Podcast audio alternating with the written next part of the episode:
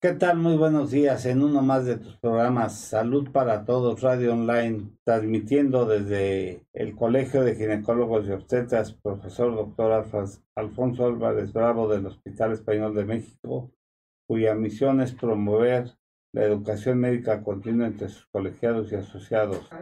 Nos puedes escuchar por todas las redes sociales, por todas las plataformas digitales eh, síguenos en Facebook, en Twitter, en YouTube, en Instagram, en Spotify, en Encore. Les habla su amigo el doctor Roberto Canales, quien es médico internista y miembro de la Asociación Americana de Endocrinología Clínica. Tengo el gusto de presentarles al doctor Jaime Kleiman, quien es maestro en ciencias, profesor investigador, ginecobstetra y quien hace su base aquí en el Hospital Español de México y en el Hospital Ángeles de las Lomas. Es un placer tenerte aquí. Muchísimas gracias, buenos días a todos. Y el tema de hoy es relaciones tóxicas. Estamos, está atorada la doctora Alicia Ortiz Rivera, pero ya nos avisó que viene en camino. Bueno, pues es un tema por demás controversial. También una, un anuncio parroquial.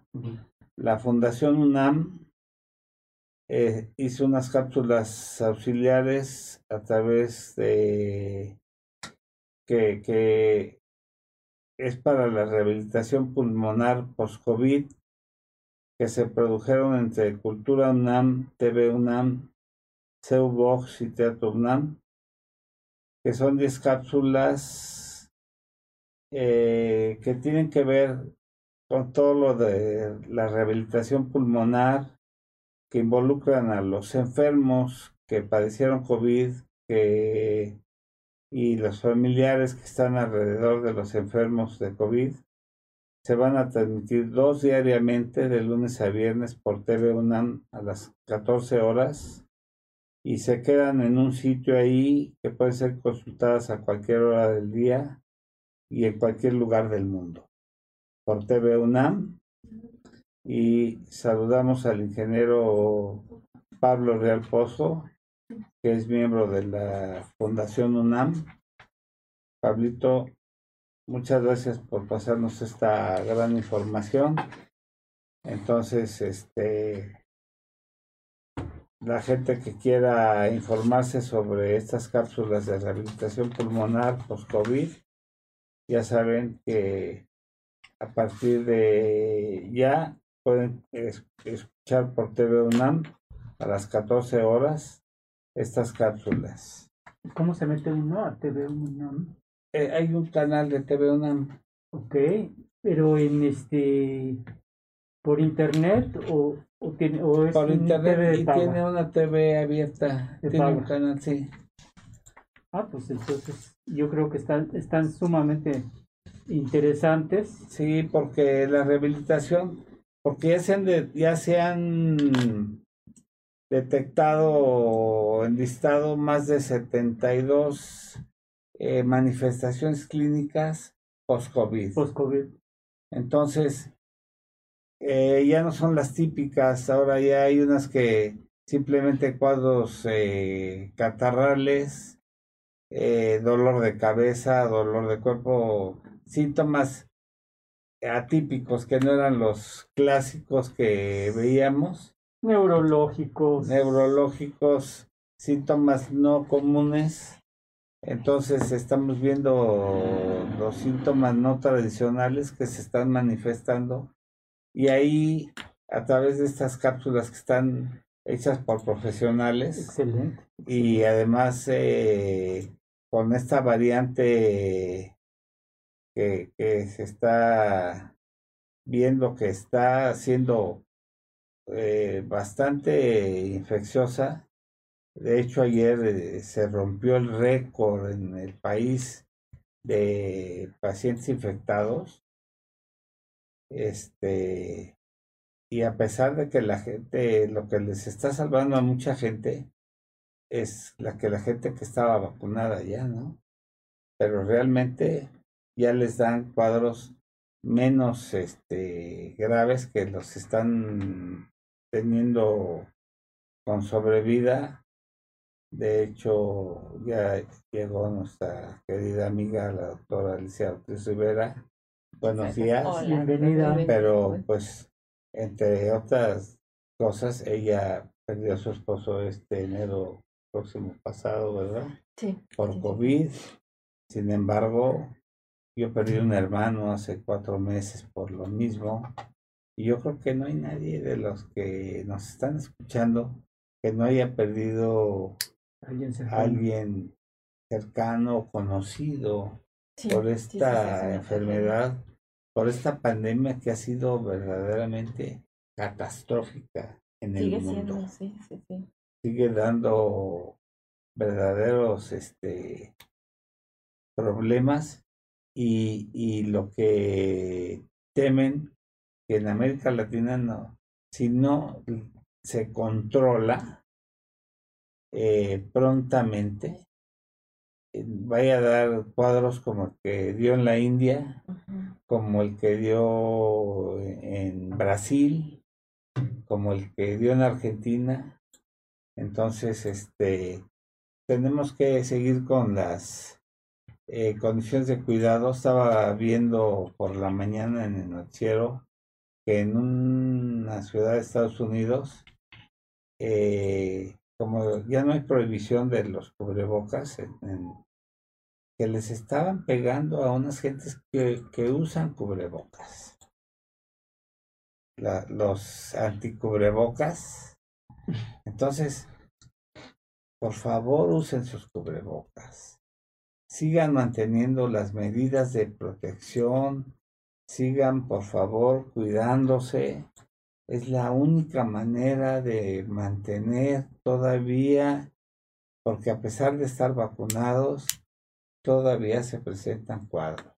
Sí, pues un comentario al respecto es, yo el, día de ayer, yo doy clases en la universidad, en la Náhuac, y me llamó poderosamente la atención, obviamente, eh, los grupos, cuando nosotros damos clases, cumplen, se cumplen pues los protocolos, sí, de sana distancia, de usar cubrebocas, el aforo máximo de, alumnos por, por salón no debe de exceder cierta cantidad dependiendo del, del área.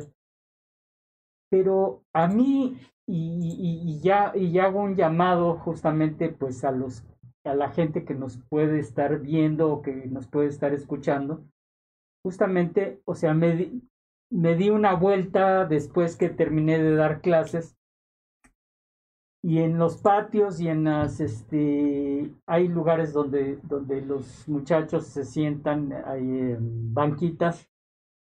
Y en las banquitas dice específicamente que, eh, que el lugar está ocupado que no se pueden sentar precisamente para evitar eh, este esto.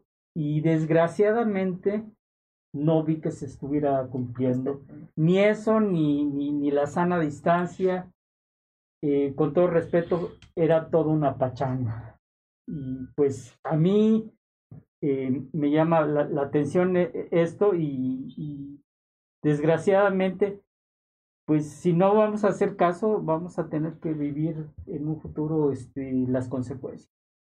Pues pasó con los este, estudiantes que se fueron de Puebla y de otros estados a su graduación a Cancún y llegaron también de otros países, se fueron a un reventón a esos dos antros que, que no guardan más que intereses económicos y fue un contaminadero tremendo.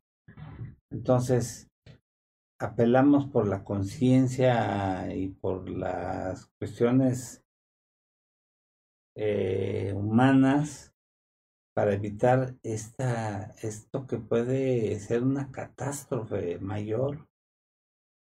Por favor, este, sean conscientes. La gente que ya perdimos familiares por esta pandemia, no saben el dolor que causa esto y ver a la gente que, ha perdido familiares por esto es muy triste. Yo acabo de ver una pequeña de 14 años ya con COVID. Entonces, y también eh, hija de otros pacientes de nueve meses con COVID. Entonces, tienen que tener mucho cuidado. ¿Tienes algún comentario, Alicia? Muchas gracias. Sí, bueno, pues también sumarme al llamado a, reforzar, a mantener las precauciones. Efectivamente, como ustedes, observo que muchas personas no los están cumpliendo. Y bueno, ya que referían sobre esto de los, de los efectos a largo plazo, veía un estudio en donde se habla ya casi de 50 efectos a largo plazo, donde además de los, de los síntomas por todos conocidos, pues están también temas como el desorden de la atención, de la atención, eh, bueno, la pérdida del sentido del gusto, del sentido del olfato, eh, aspectos como depresión, ansiedad, eh, desórdenes digestivos. Sobre todo lo de la atención, ¿eh? o sea, trastornos de la, de la atención, como que hay estados de demencia transitoria, ¿no? Exactamente, exactamente. Entonces, son, es verdaderamente un impacto porque es en sí, digamos, eh, el tema del virus y las propias, que es que provoca una, una, una reacción sistémica, que hay un daño sistémico, pero que también genera una situación constante de tensión, de ansiedad, de estrés, que, que, que, que provoca un círculo vicioso en donde el sistema inmunológico queda prácticamente suprimido y la capacidad de respuesta se vuelve prácticamente nula en muchos casos. Y también están condicionando reacciones, estados de ánimo bastante perturbados que están afectando muchísimo a la gente. Ya, eh, el, el, problema es que también, pues, ya, ya trascendió las generaciones, como lo dice el doctor, trágicamente ya está afectando a niños, a jóvenes. Ahorita yo también como profesora lo estoy viendo en cuanto a que tengo varios eh, alumnas, alumnos, este, a quienes mando toda mi solidaridad, que están contagiados en estos momentos, pacientes también que están contagiados, eh, que están en, el, la parte psicoterapéutica, pero que ya han contraído el, el COVID, y que y, otros eh, eh, alumnos que también acaban de perder la mamá, la abuelita, este, gente muy querida, muy cercana, y es un dolor verdaderamente, es una tragedia colectiva y creo que pedirles que no, es, ahora sí que no esperen a vivirlo en carne propia para verdaderamente valorar, dimensionar lo que, lo que estamos viviendo y que no dejen de guardar. Dicen, vamos a pagar las consecuencias. Yo creo que ya la estamos pagando. Esta tercera ola está verdaderamente dramática. Y me preocupa mucho ver que las medidas públicas no están tan acordes. Por ejemplo, a mí en lo personal me preocupa mucho el tema del regreso a clases porque sabemos que no hay, este, que las escuelas estuvieron mucho tiempo abandonadas, que no tuvieron el mantenimiento, que, muchas no tienen los espacios adecuados de ventilación, que, que es muy difícil mantener la distancia entre en un niños jóvenes. tremendo, ¿no? además lo, lo, que te decía, ¿no? O sea, puede ser que eh, en las escuelas sí se llevan los protocolos. Pero el traslado. pero el traslado, eh, en el patio, en, eh, fuera del, de, de, las aulas, pues es ni, ni, modo de poner ahí un policía este, azotándolos para que se separen o, o para que usen cubrebocas. O sea, yo creo que es más que todo de educación. Y conciencia. conciencia. Escuchaba a la secretaria de Educación que este, Delfina, que se tenían que reanudar las clases presenciales. Llueve, truene. Por relampaguee. Entonces, ¿hasta dónde estamos preparados? ¿Hasta dónde educacionalmente estamos listos para eso? Sí, y también, este, pues trágicamente también hay estados en donde las propias familias están pidiendo el regreso. Es que es verdaderamente una situación muy compleja y, y creo que pues los costos se van, a, se van a seguir pagando en ese sentido, ¿no? Pero no se conoce todavía, sobre todo el, el tema, y, y perdón, voy a, voy a conectarlo un poco con el tema que vamos a tratar, es que el, el, virus está mostrando una gran capacidad de adaptación y de replicación. Entonces, y, cada vez las variantes están siendo más agresivas, están siendo más oportunistas en, en, en, espacios en donde se habría considerado que había cierto margen de seguridad, por ejemplo, los temas generacionales. Y acaba, en cierta manera, bueno, yo, yo entiendo que es un, es un virus con el que vamos a tener que convivir, que es una de las muchas variantes que se han dado a lo largo de la evolución de, la humanidad y, de, del mundo, y que tendremos que adaptarnos. E, esto es un hecho, ¿no? pero, eh, pero este proceso de, también del propio virus de replicabilidad y de generación de nuevas variantes, en la medida en que no lo conocemos, no conocemos su alcance y no conocemos los mecanismos de adaptación, eh, no nos queda más que eh, mantener estas medidas a las que ya tenemos conocimiento, pero mucha gente no está convencida y no lo, y no lo, no lo logra asimilar. Entonces también se adapta y acaban haciendo relaciones tóxicas que, que, están este, replicándose y a las que la gente se está adaptando y el costo que se está pagando es verdaderamente muy pues, doloroso. Está la, la población está oaxaqueña o que, que se habían mantenido libres de, de la contaminación porque se habían cerrado y llegó una persona contaminada y contaminó a toda la población. Así es.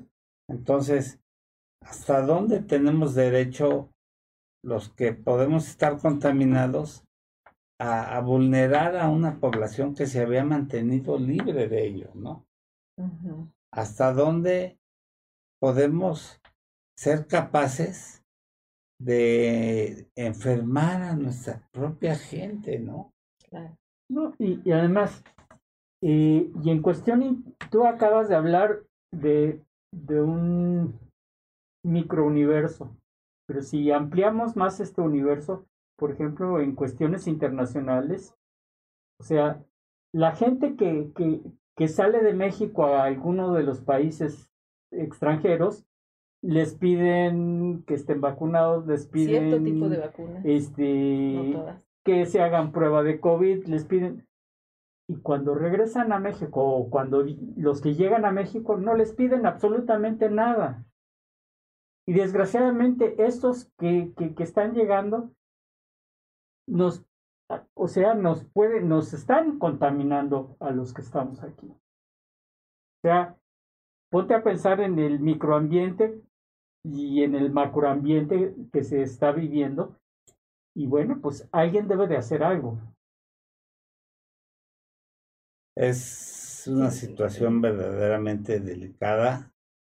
Si la, las autoridades que tienen el nivel de mando no toman acciones verdaderamente severas en donde se tienen que tomar, donde tiene que haber los controles, llámese a antros donde los jóvenes acuden y no se toma una disciplina como están haciendo en otros países, como por ejemplo Nueva York, que ya les exigen que muestren sus cartillas de vacunación para poder acceder. Pero aquí, este, como no se les puede decir nada a la gente, ya lo toman como una agresión y aquí la manifestación es ir a destruir monumentos históricos, patrimonios de, de la humanidad, porque no hay que tocarlos, ¿no? Pasó en Oaxaca, que destruyeron patrimonios de la humanidad. Sí, sí. Y, y algo, si, si, me permite, doctor, con lo, con lo que también quisiera llamar la atención, que me parece verdaderamente criminal, es el abandono que se tiene a las instituciones públicas de salud sea, soy vecina del Hospital López Mateos de Liste y están viviendo una situación verdaderamente dramática de falta de equipos para rayos X, para análisis. Están, recientemente se circuló información en el sentido de que estaban al borde, así totalmente rebasados, que ya no tenían la capacidad de apoyo con otras instituciones, con otros hospitales. Y eso en este contexto se vuelve doblemente grave, este, terriblemente trágico, y yo creo que no hay una... Pero si hay dinero para una consulta popular, o para este, estadios de béisbol o cuestiones por el estilo, ¿no? Es, es verdaderamente. O los monstruos blancos que construyeron sin equipamiento.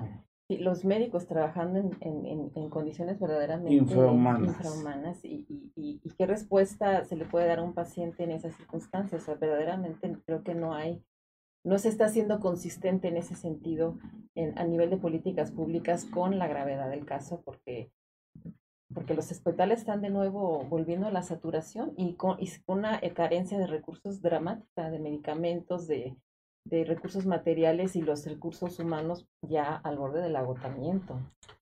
Fíjate que una cosa que mencionábamos, que los creadores de nuestros sistemas de salud confían tanto en nuestros sistemas de salud, los políticos que los crearon, que no los usan. Sí, sí, sí. ¿Tú has visto que un diputado vaya a consulta a una clínica del seguro? Tiene sus gastos médicos mayores, ¿no? Creo que sí hay seguros este, que no los... O que van a una consulta. O incluso al extranjero, ¿no? No van. Sí, eso es muy notable. Entonces, si yo creo un sistema de calidad, es para usarlo, ¿no? Claro, claro. Pero ¿por qué no lo usan? Porque saben de lo que adolecen. Entonces, ¿qué es lo que queremos? Pues algo que no está funcionando.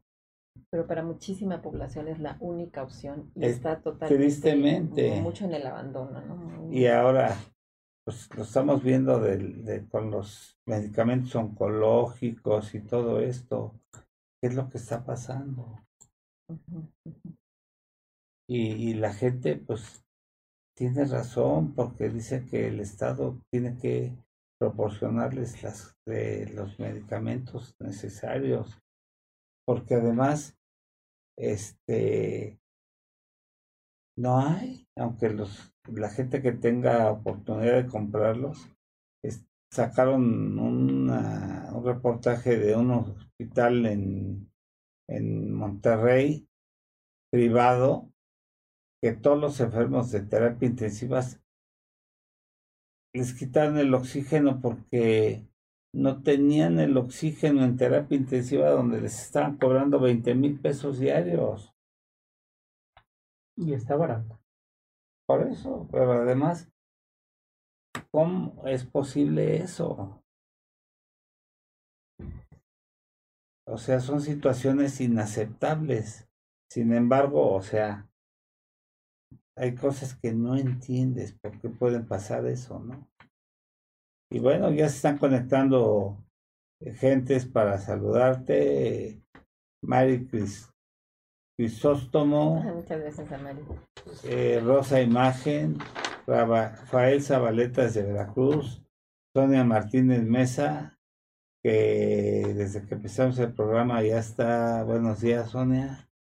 Eh, Alejandro Rodríguez Alcántara y saludos a todos. Pues eh, voy a, dar rápidamente eh, la carta curricular de, de la doctora Alicia, que es nuestra colaboradora y gran amiga, Miel Bere. Eh, saludos, profesora. Un honor tenerla como profesora. Muchas gracias, muchas gracias miel, vere, eso no significa un punto extra, ¿eh? este, comparte, comparte el programa para que, que, que, el rating va para arriba y eso que todavía no empezamos con el tema, ¿eh?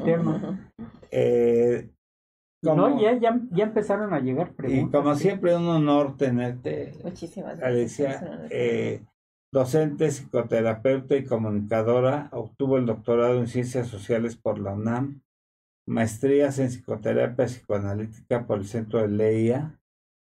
¿Está bien como digo, Eleia? Eleia, Eleia, sí, sí. Certificación por la SEP, Sociología por el Instituto Mora, eh, que es un instituto de investigación, el Instituto Mora, ¿verdad? Sí, cierto, sí.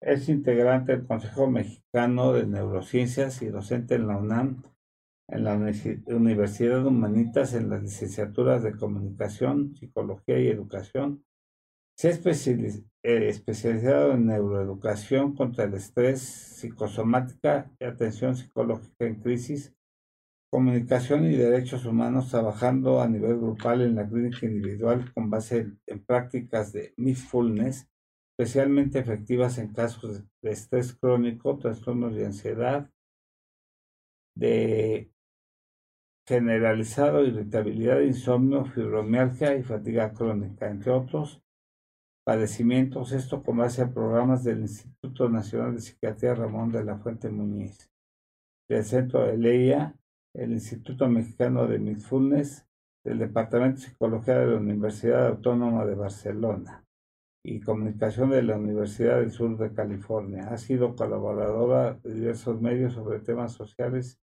y divulgación científica desde el 2013. Atiende pacientes en consulta privada como instructora de Mindfulness en modalidades individual y grupal, imparte talleres y cursos sobre esta práctica y su impacto para el control de estrés en los ámbitos familiar y educativo y laboral, incluidos a los orientadores para cubrir la norma oficial mexicana 035 relacionada con la detección y tratamiento de riesgos psicosociales en el trabajo. Y ahorita vamos a poner sus datos de la doctora Alicia.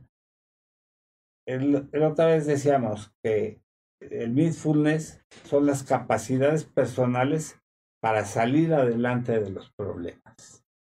Y, la y la resiliencia es la capacidad de adaptación ¿Entendí bien?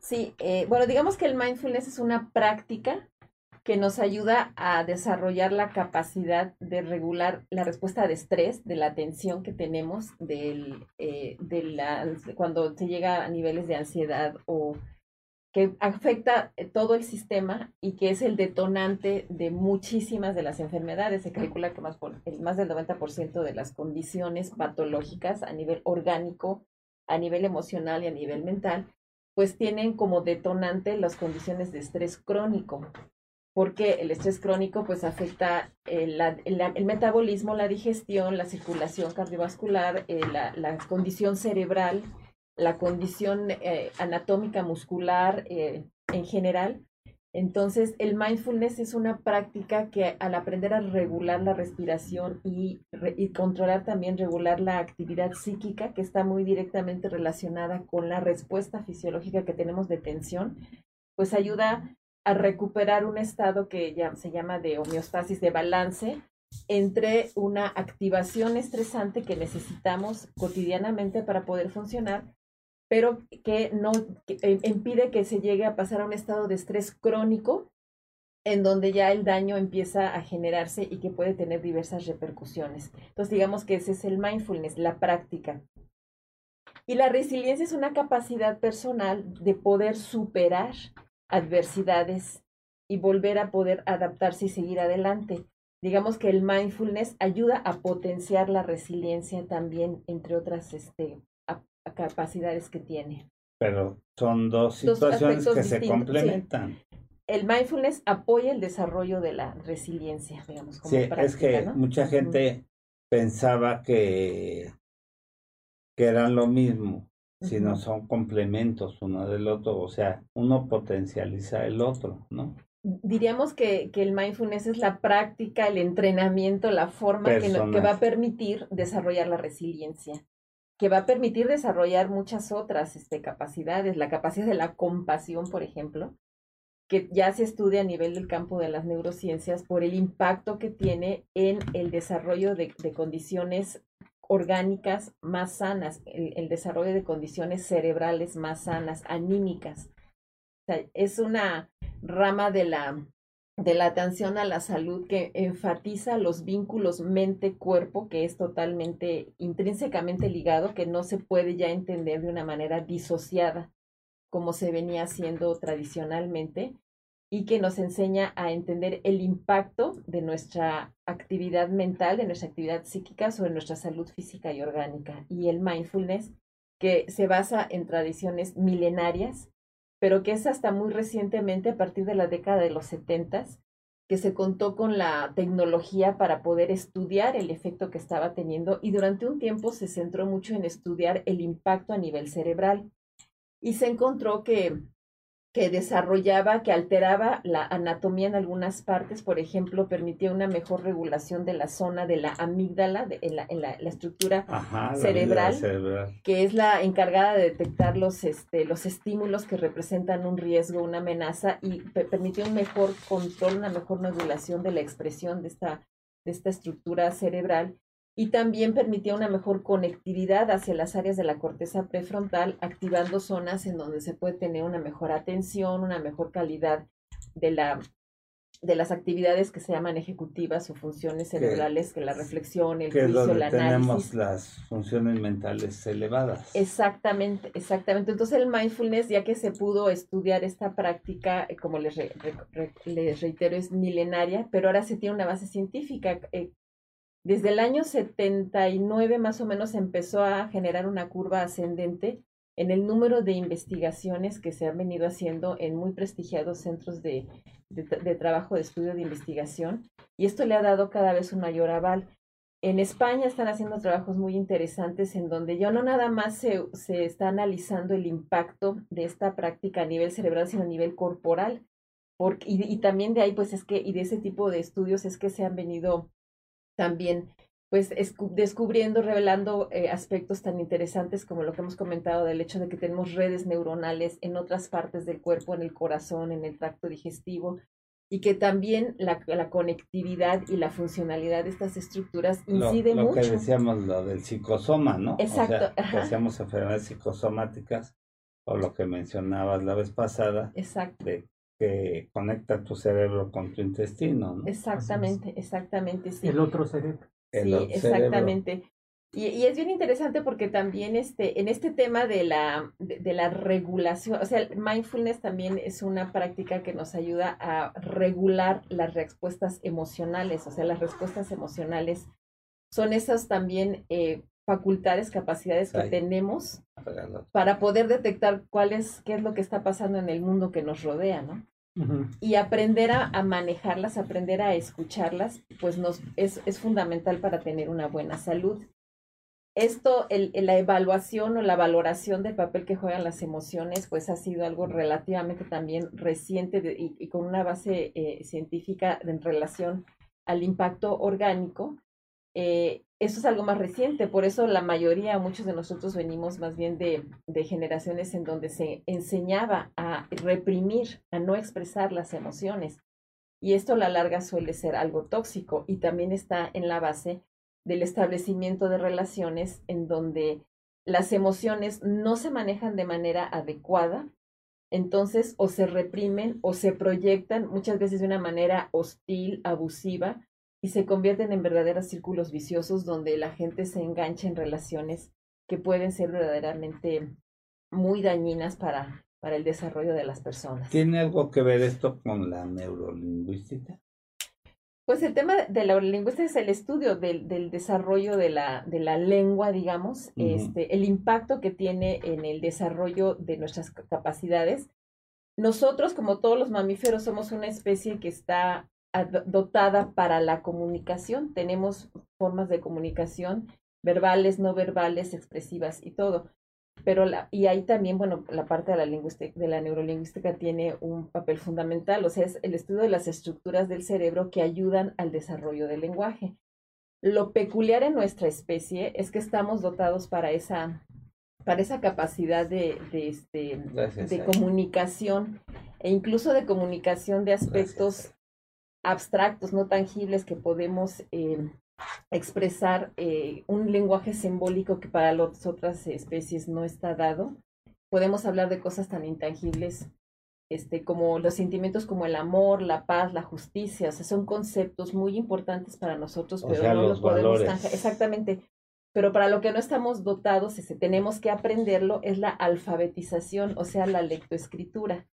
Entonces, esta parte también eh, implica el estudio de cómo desarrollar esas estructuras y cómo se van integrando los circuitos, que hay áreas específicas, las áreas de Broca, el área de Wernicke, que identifican eh, y, son las áreas en donde se establecen la capacidad del desarrollo de, las, de la lengua y de sus expresiones idiomáticas. Creo que tenemos ya... Ya, no, bueno, tenemos varias preguntas y este, si quieren iniciamos eh, con algunas preguntas como... Encantado. Eh, como cuando empezamos el programa que empezamos a hablar de, de esto de la pandemia. De verdad, escuchar y, lo podemos, sí, Alicia es... Es, es una delicia. Sí, de verdad, de verdad. Así es. Y tenemos así, dice, doctores, buenos días. Mencionan mucho las secuelas de la pandemia. El, el tener trastornos en la menstruación es parte de es que ya desde que me vacuné he tenido alteraciones y, nunca me había pasado. Gracias, Marta. Ya está un ginecobstetra aquí. Y, bueno, yo, yo, yo este... Maestro y perito y todo. yo te puedo decir algunas cosas de sobre esto. Efectivamente, yo sí he visto eh, pacientes, pacientes que me han llegado, que efectivamente eh, o después de tener este, una infección por COVID o, de, o después de vacunarse, sí han tenido este, ciertos este, trastornos menstruales. Y, este, y la explicación, pues no es tan simple como, como, como parece, ¿no? Obviamente eh, somos un todo y como un todo eh, puede ser que algunas, algunas cuestiones de, de estrés puedan llegar a hacer que, que, la regla disminuya. Y, este, y eso conectado a, justamente a, a, a, tu tema. Y otra de las cosas es que el, el virus penetra a, a, las células a través de, uno, de unos este, receptores. Y estos receptores, para que entren a estas células, este, deben de, de, ser ayudados por una enzima. Y esta enzima eh, justamente eh, la encontramos en, en, en, ciertas células del ovario. Entonces, no es raro encontrar eh, pacientes que sobrevivientes de, de COVID que tengan una hormona llamada FSH y LH, que son, yo les digo, que son hormonas de, hipoficiarias son hormonas que, el, eh, que están hechas para que el ovario trabaje. O sea, yo siempre les digo a mis alumnos y a mis pacientes que FSH y LH son como, como los guardias, ¿no? Y le dicen, ven que, que bajan los niveles de estrógeno, progesterona y FSH se eleva son como los soldados, ¿no? Para compensar. Ponte a trabajar, cochino ovario, no estás trabajando bien. Entonces el ovario, pues empieza ya a producir FSH, eh, puede, eh, a, producir estrógenos y progesterona, ya FSH y LH se, se, bajan. FSH y LH las encontramos elevadas en, en pacientes que, que, que tienen este, posmenopáusicas y justamente ese es el juego hormonal que, que, tenemos. Y por eso mismo puede ser, este, y todo esto está todavía también muy eh, eh, en, estudio, porque pues hay que recordar que pues es una enfermedad nueva y tiene menos de, ahora sí que tiene un año en el mercado. Y, entonces hay muchas cosas que todavía hay, muchas cosas ¿no? Pero, pero esto de los receptores, fíjate que me, a mí me pareció, porque yo también lo, lo, he visto con pacientes mías, entonces me puse a investigar y, y vi que por ahí puede ser parte de, de, la cosa. Pero no hay que olvidarnos que somos un todo. ¿Sí?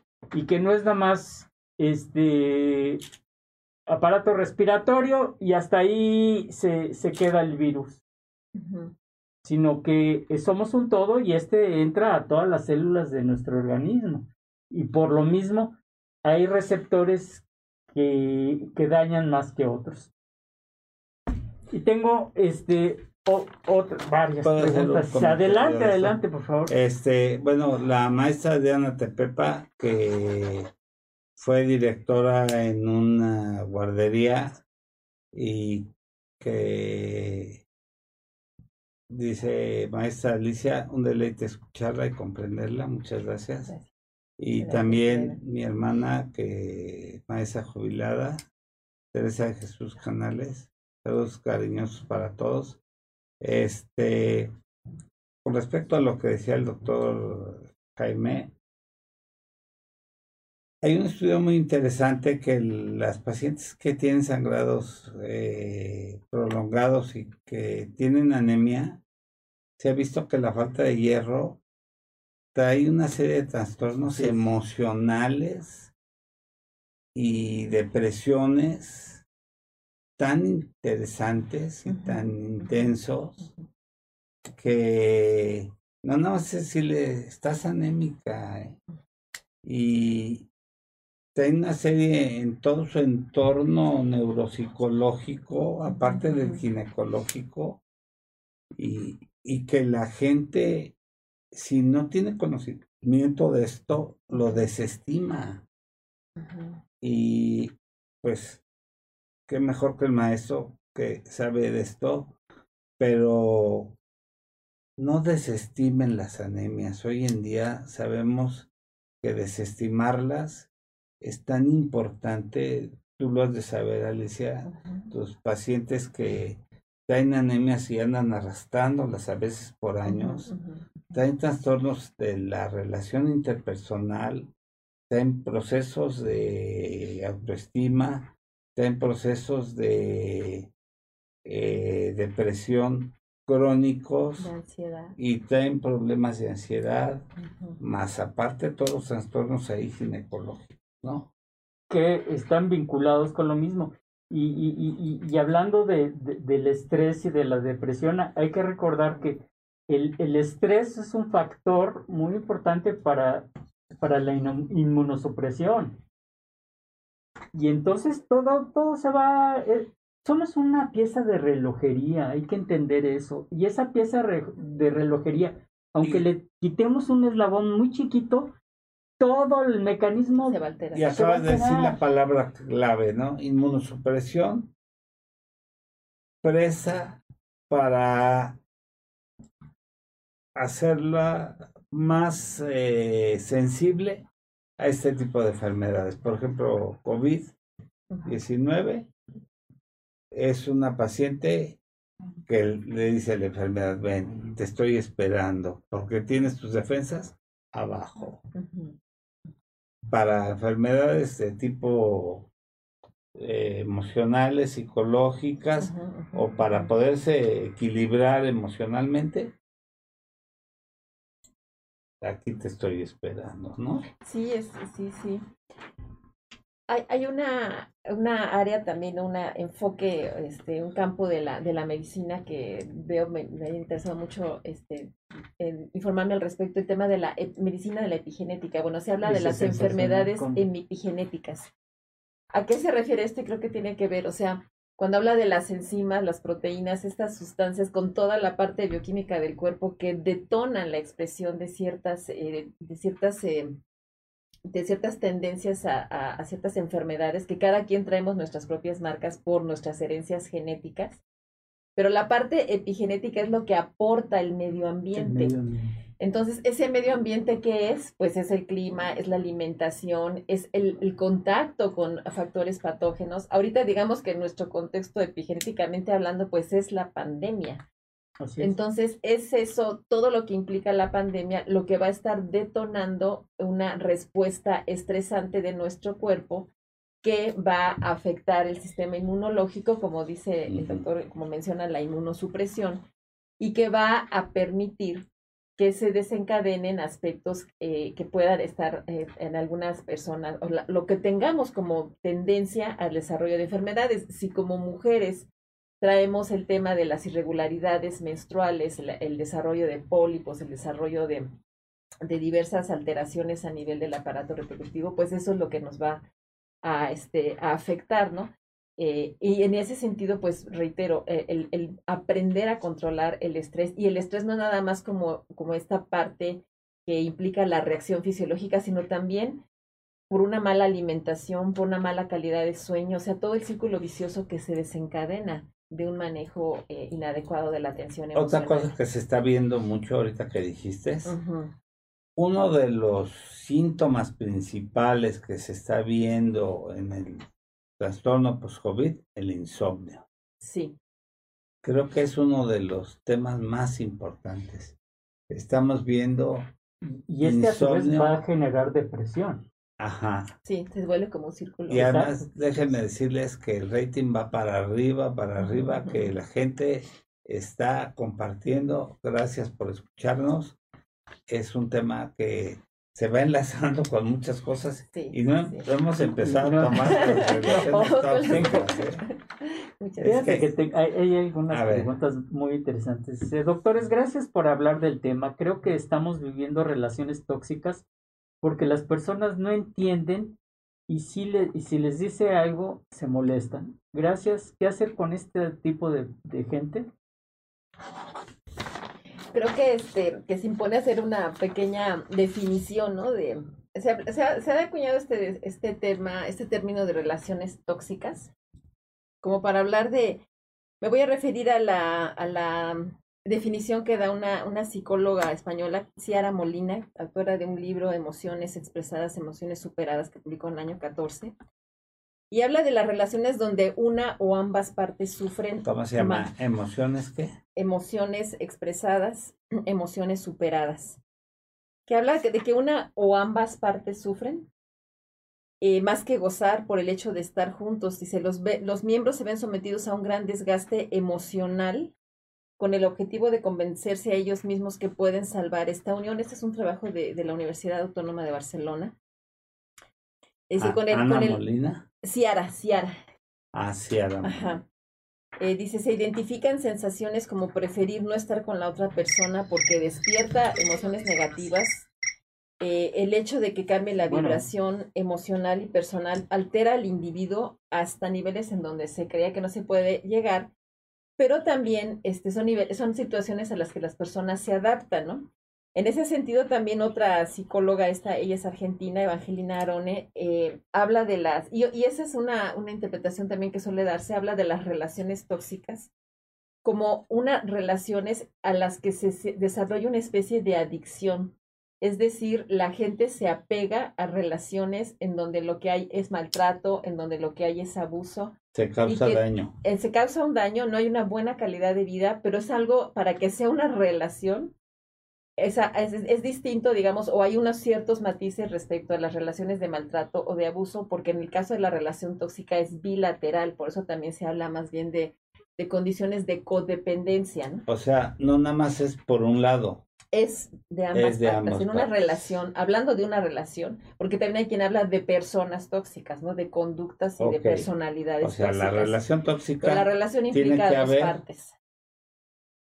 Interacción de, de, de, las dos personas. Exactamente, en ese sentido, digamos, se retroalimentan ese tipo de relaciones de abuso, de manipulación, de control, de cuando a las personas se les cela, cuando se les, se les eh, o, sea, decimos relación tóxica, dos personas. Dos partes, ajá.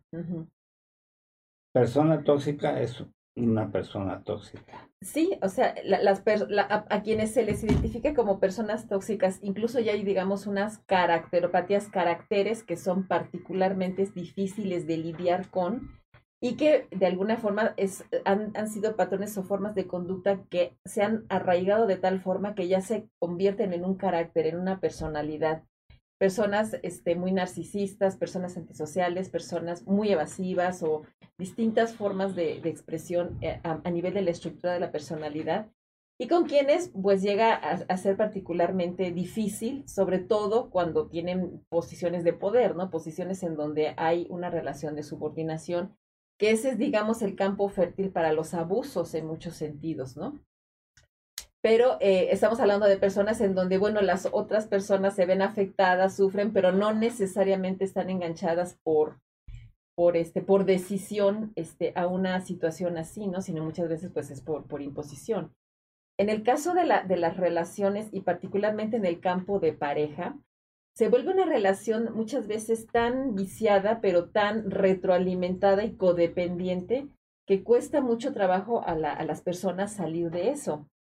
y tiene mucho que ver con la manera en que se normalizan conductas que llegan a ser eh, realmente dañinas, ¿no? Mucho de la violencia, de la condición de abuso, este, es algo como que se pareciera normalizado. Aquí me gustaría también compartir una, este, un concepto que desarrolló un psicólogo estadounidense a quien se le considera el padre de la, o el fundador de la, de la psicología positiva, que es la noción de indefensión aprendida. Y es que la gente que está sujeta a maltrato, a abuso, a abandono, a situaciones de negligencia, y, desde las etapas tempranas de la infancia y de la niñez, desarrollan una sensación de no poder hacer nada. Nada de lo que yo haga va a poder cambiar esta situación. Entonces se vuelven personas que tienen al abuso y a la manipulación al control, a la falta de desarrollo y de crecimiento como parte de su, de su propia vida, ¿no? Y sienten que no pueden hacer nada. El, el, el, tema que me pareció muy pues, dramático e interesante es que se han hecho estudios de laboratorio, investigaciones con distintas especies y por supuesto también observaciones en poblaciones humanas, en donde se ve que cuando se desarrolla esa perspectiva de que yo no puedo hacer nada por cambiar mi contexto, esto se va transmitiendo hasta dos y tres generaciones, en donde aunque no se hayan visto sujetas a, aspectos de maltrato y de malas condiciones, pero siguen teniendo actitudes que bloquean su propio desarrollo. Esto se estudió inicialmente en el contexto de la Segunda Guerra Mundial, cuando se veía que las personas en una actitud de totalmente abuso de poder, pues las llevaban a, a campos de concentración, las torturaban, las violentaban, y, muchas, y, la gente decía, pero ¿por qué no se defienden? ¿Por qué no reaccionan? ¿Por qué van con esta especie de pasividad? ¿Por qué este, codependencia? Eh, porque había una, una sensación de indefensión, de no, nada de lo que yo haga va, va a funcionar, no puedo hacer nada, no me puedo revelar, ¿no? Y, hay, y, en, y en, el tema de la, de la codependencia es el sentir, pues hay alguien que tiene el poder ante quien yo no puedo hacer nada, ¿no? Y dependo para lo que decida de mi vida dependo de alguien de quien yo no puedo este, ejercer ningún. Ninguna... ¿Podría subir los teléfonos del WhatsApp? Porque lo están pidiendo. Gracias, Ay.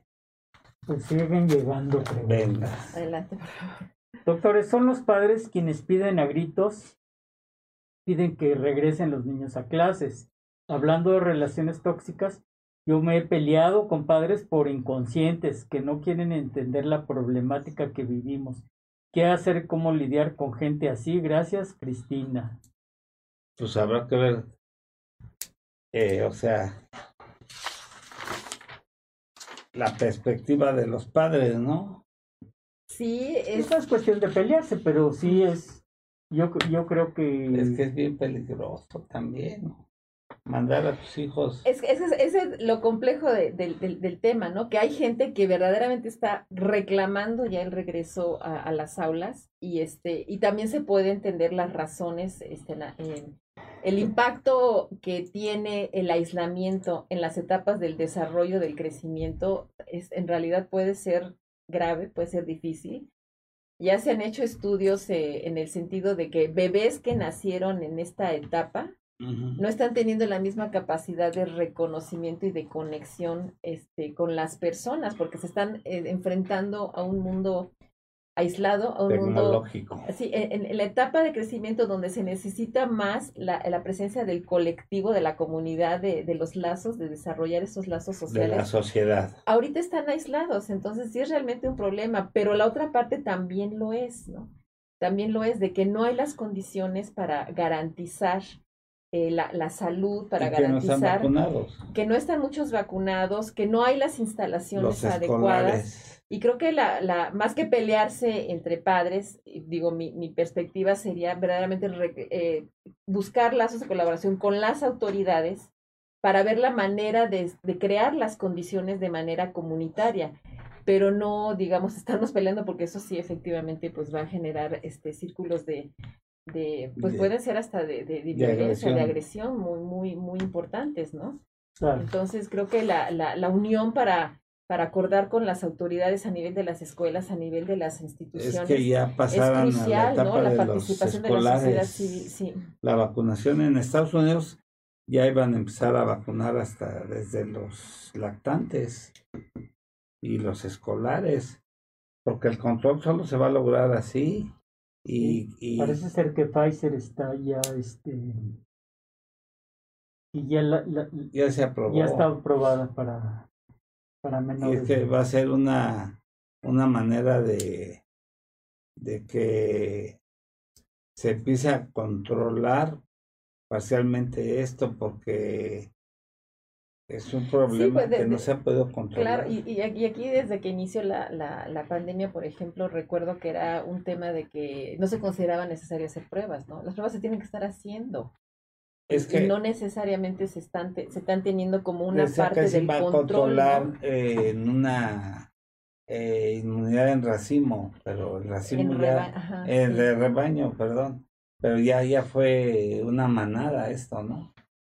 No, Ya fue Pero no, no se ha desarrollado, ya- no, no se, tiene todavía la certeza de que se haya desarrollado, ¿no? Creo que el diálogo y buscar canales de comunicación para tener verdaderos mecanismos de control este se impone, porque el riesgo y reitero el costo está siendo verdaderamente alto. Y, y, y Altísimo. reitero, también una, un punto que hemos este, planteado, la necesidad también de, de tener esta empatía, ¿no? De entender las situaciones que están viviendo los otros. O sea, yo creo que tampoco podemos desacreditar de una manera tajante a los padres de familia que necesitan también y que ven la, el daño que están teniendo sus hijos por no tener esta socialización o no estar este, conviviendo.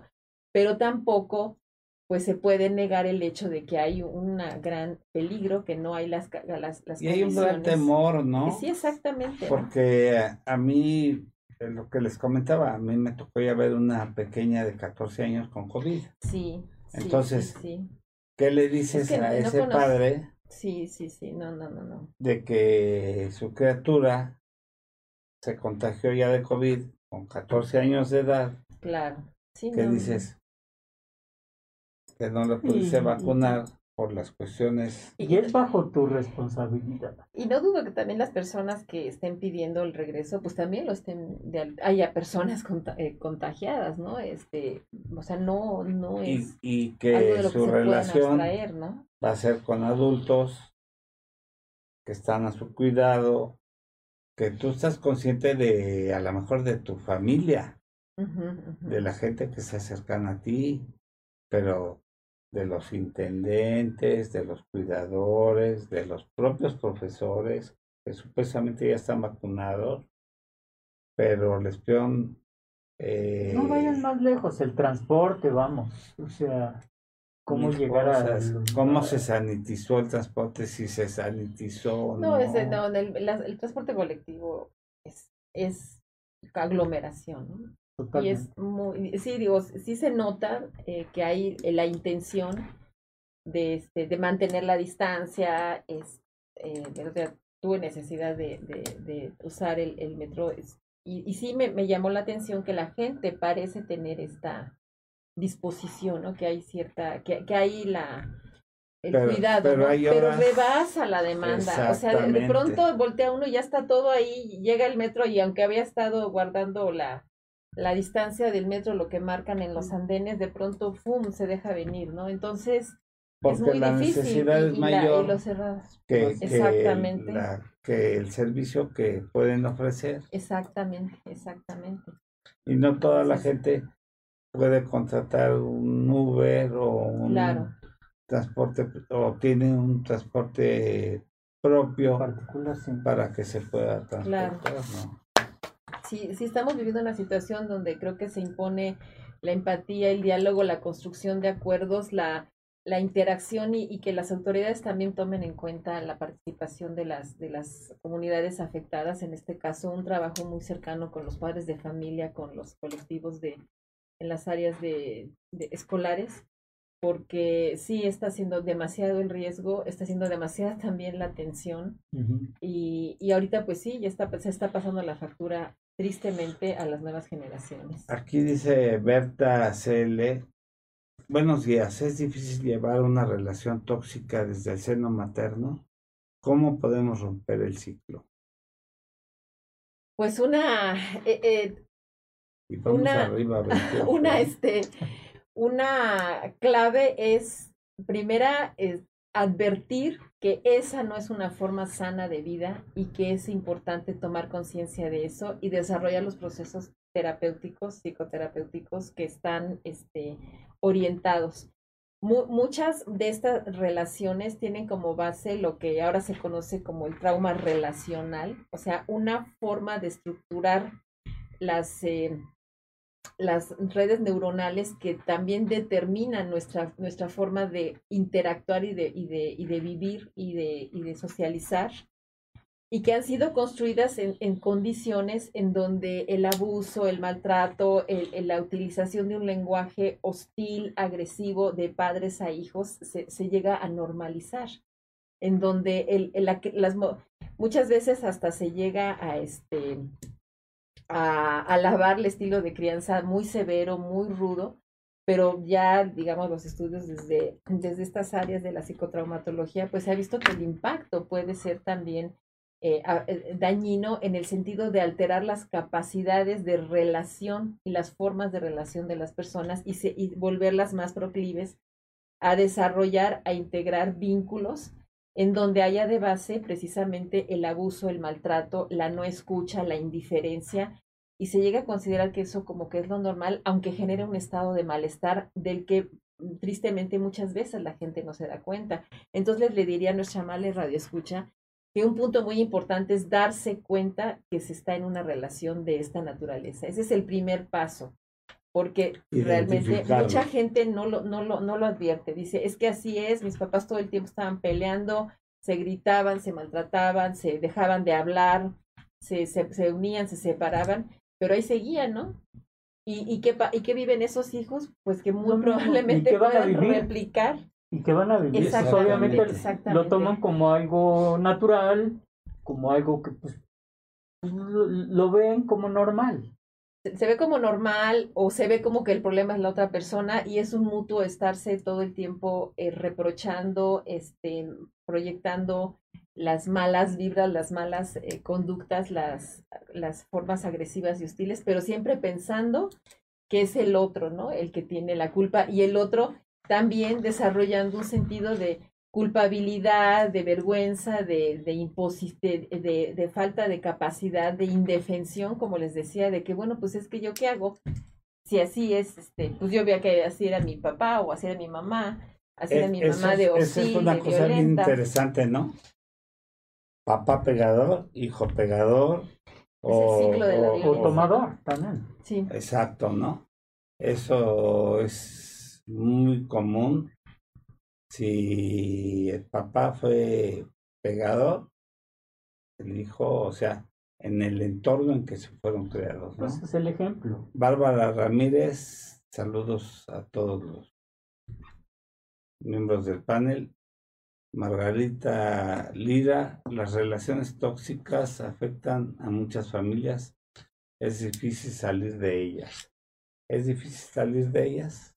Sí, sí, sí, llega a ser muy difícil y, y Margarita lo sabe perfectamente. Es muy, es muy difícil muchas gracias también por estar, por su presencia. Eh, es muy difícil porque, como les decía, en muchos casos no se nota, no se, no se da cuenta. Hace relativamente poco, en el año este, 2006, por ahí así, recuerdo que el, el Politécnico Nacional, eh, el Instituto Politécnico Nacional desarrolló un, un instrumento que le llaman el violentómetro.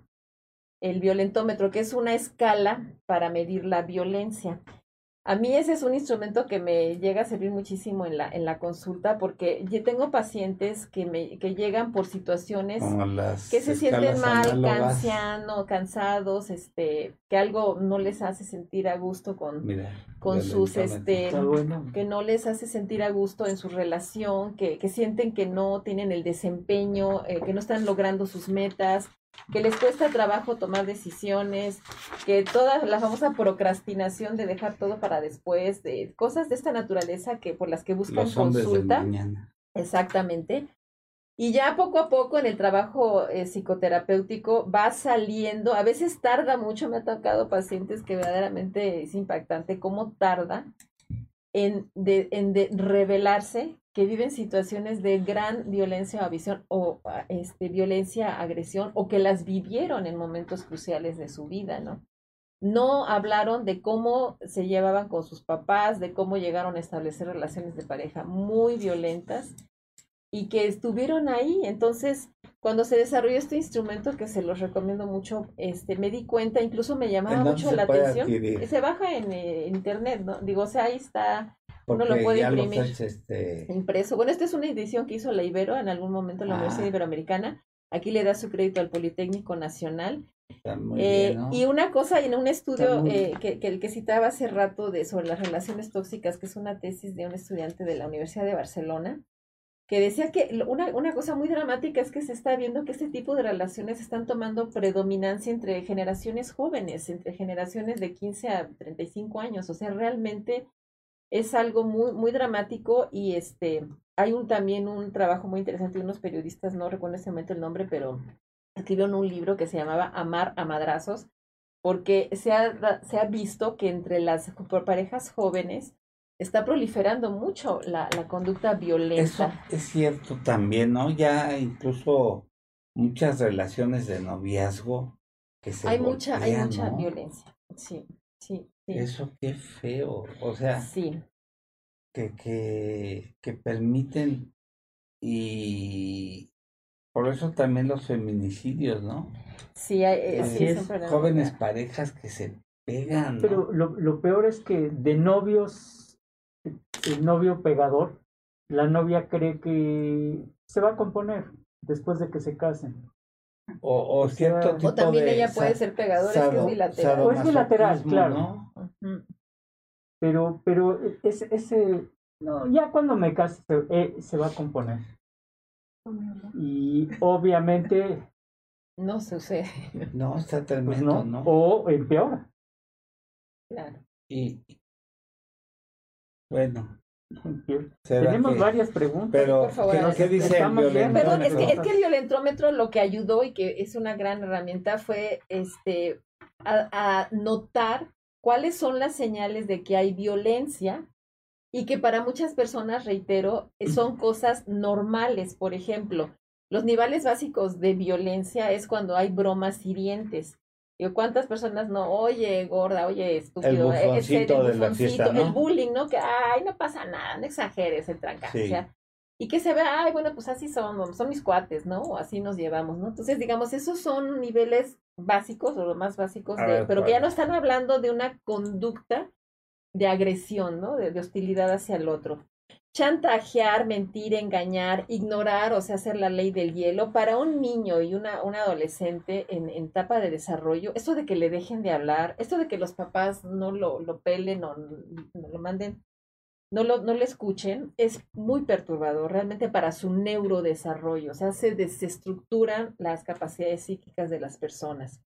Sí, parece, parece que no, o sea, parece que, parece que no es una agresión, pero hacer la ley del hielo es algo muy agresivo. Es muy violento. Fíjate. O sea, no, pues yo no le hice nada, simplemente le dejé de hablar. Es y, es, una cosa tan común.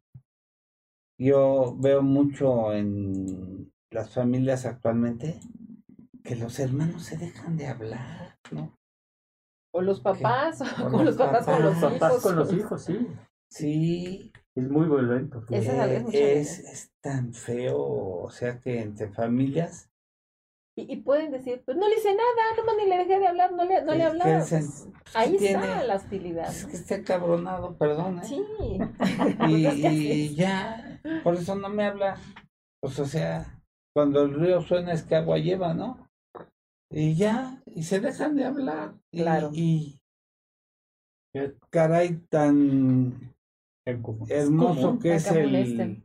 Pero porque no hablan las cosas, ¿no? Sí, sí, sí, pues digo, son... Pero el dejarse de hablar yo creo que es una de las maneras más absurdas y violentas. Y, de resolver los problemas, porque no se resuelven y se van acrecentando y se van... Es una bola de... Se van haciendo más profundas. Sí, sí, sí. Y pues no sé, yo creo que es una manera muy tóxica. Claro.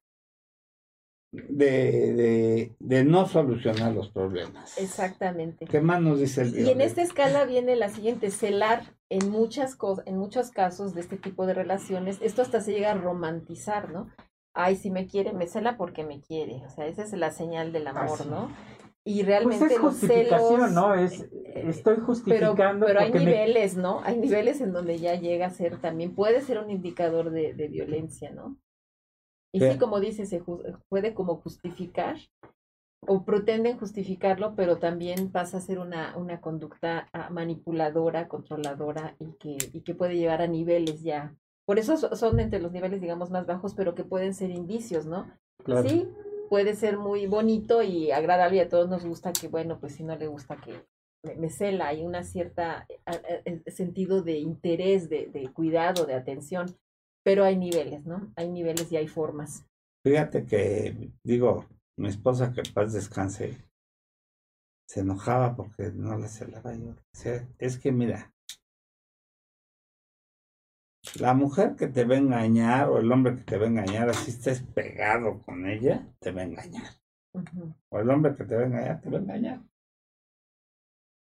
Se me hace una manera tan absurda de inseguridad ujú, y de perder el tiempo Sí, No, es que me han hablado por teléfono y diciendo que le dije, mira, si te hablan y te dicen que ando con otras mujeres, diles que tú me diste permiso y ya, santo remedio. ¿No? sí, sí, Porque, pues, la envidia, ¿no? No sé si esté en el... Esa es una conducta también muy interesante, pero no, no está aquí en el, en el, este, en el que- Después de cela, ajá. Sí, bueno, No habrá que qué doctor. no, eh, habrá que incluirlo porque, Mm. este... O quizás está, La- pero como un sinónimo, como Porque algo equitativo. la, la envidia es otra cosa tremenda, ¿no?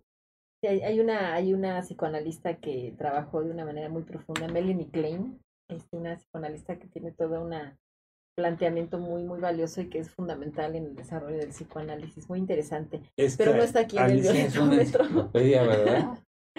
Yo creo que eh, es, todos esos libros son Nos quedan chicos. el 0.0001 de todo lo que ha leído y sabe. Eh, de- decía que esta parte de la envidia no está, no está aquí, pero también está, después de celar, está culpabilizar, por ejemplo, está haciendo sentir culpable a la persona, descalificar, ridiculizar u ofender, humillar en público, intimidar, amenazar, controlar o prohibir, por ejemplo, amistades, familiares, dinero, lugares, apariencia, actividades, celular, eh, emails, redes sociales, o sea, una de las estrategias de muy, muy notables de, de las personas violentas es que también tienden a, a buscar aislar a sus, este, pues a sus víctimas.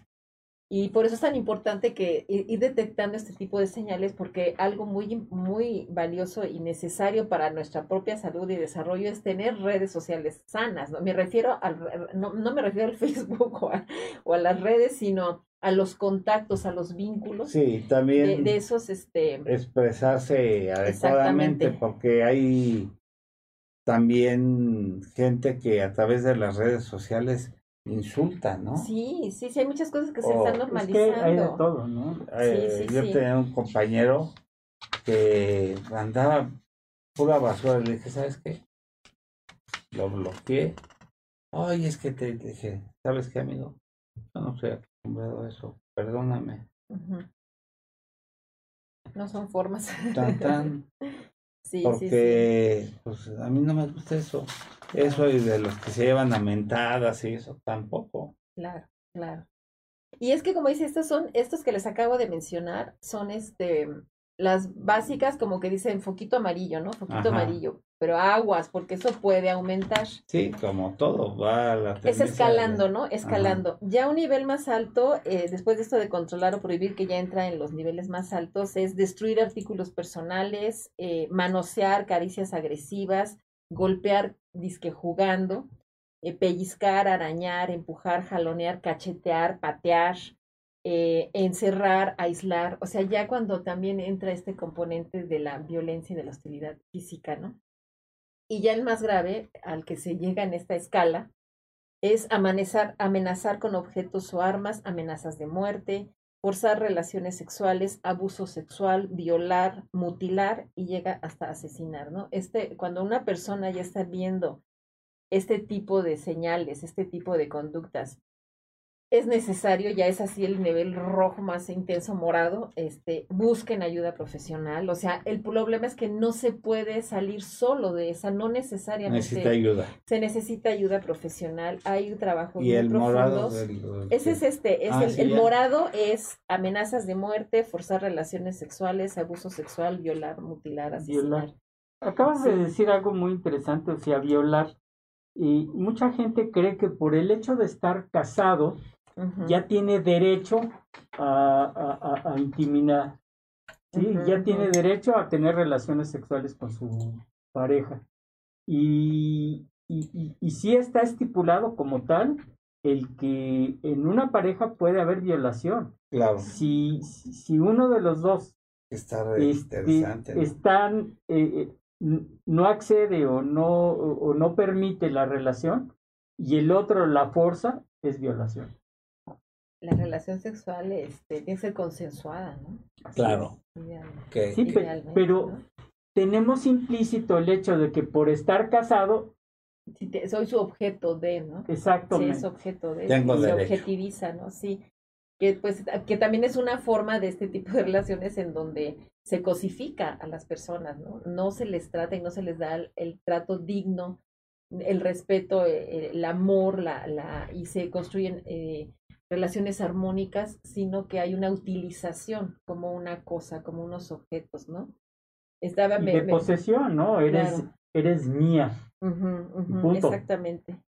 Sí, sí, sí. Y en esto pues también está, cuando hablamos de relaciones tóxicas y cuando dice este tema de la posesión, es que también está implicado que la forma en que se va construyendo una identidad, muchas veces esa identidad se pierde, o sea, la persona que está sujeta, involucrada en estas relaciones de codependencia y de toxicidad, pues muchas veces tienen una sensación de, de carentes de valía, de autoestima, de, de falta de un aprecio personal, de un no saber quién se es o qué se es, y haber asumido actitudes, eh, eh, sensaciones de culpabilidad, lo que pasa es por mi culpa. Eh, eso, eso suele desarrollarse mucho en chicos que también ven separaciones de padres muy, muy conflictivas y donde se está desarrollando cierta esta, esta posibilidad, esta fantasía de que se vuelvan a, este, a reunir o que, o que de alguna manera lo que haga el niño o la niña este, es parte de, es la razón, es la causa. Entonces, culpabilizar a los hijos o de, hacerles sentir que han tenido algún tipo de responsabilidad en, conflictos de esta naturaleza puede desestructurar mucho su, su propia identidad y hacerlos muy proclives a que desarrollen relaciones más, este, más eh, difíciles, tóxicas, en donde puede haber también incluso el tema de la, de la agresión de, la violencia. culpabilizar es, es muy frecuente, ¿no? Sí que culpabilicen a los hijos de, de situaciones eh, de, la, de la relación familiar. Es que tú no haces esto. o, obligarlos a responsabilidades que no les, corresponden. Eso es muy importante y muy interesante porque los quieren hacer que trabajen o que produzcan cuando todavía papás de sus hermanos menores. Así es. O sea, es responsabilizarles del desarrollo de los niños cuando ellos mismos están en ese, en ese proceso, ¿no? Entonces eso también puede ser, o sea, hay, hay personas a las que les representó una, un, un gran impulso para la maduración, una maduración, digamos, precoz, que no es que sea mala, pero en muchos, muchos casos también afecta su capacidad de, desarrollar relaciones sanas en la vida adulta. ahorita, ahorita me recordé de cuando éramos adolescentes y, este yo tenía, tenía un amigo eh, y pasábamos por él para irnos al cine. Y la mamá de él le decía, tú no sales al cine si no recoges los juguetes de tu hermanito. Ándale. El que tenía que recoger o sea el hermanito, ¿no? También aprendió. Sí, el hermanito era, era, era abusador, de veras. Dándole. Es más, los recogía el otro pobre Y el, y el niño los aventaba para... Era una cosa increíble. Y, y nosotros como Un espectadores... ¿no? círculo Los- los- vicioso, ¿no?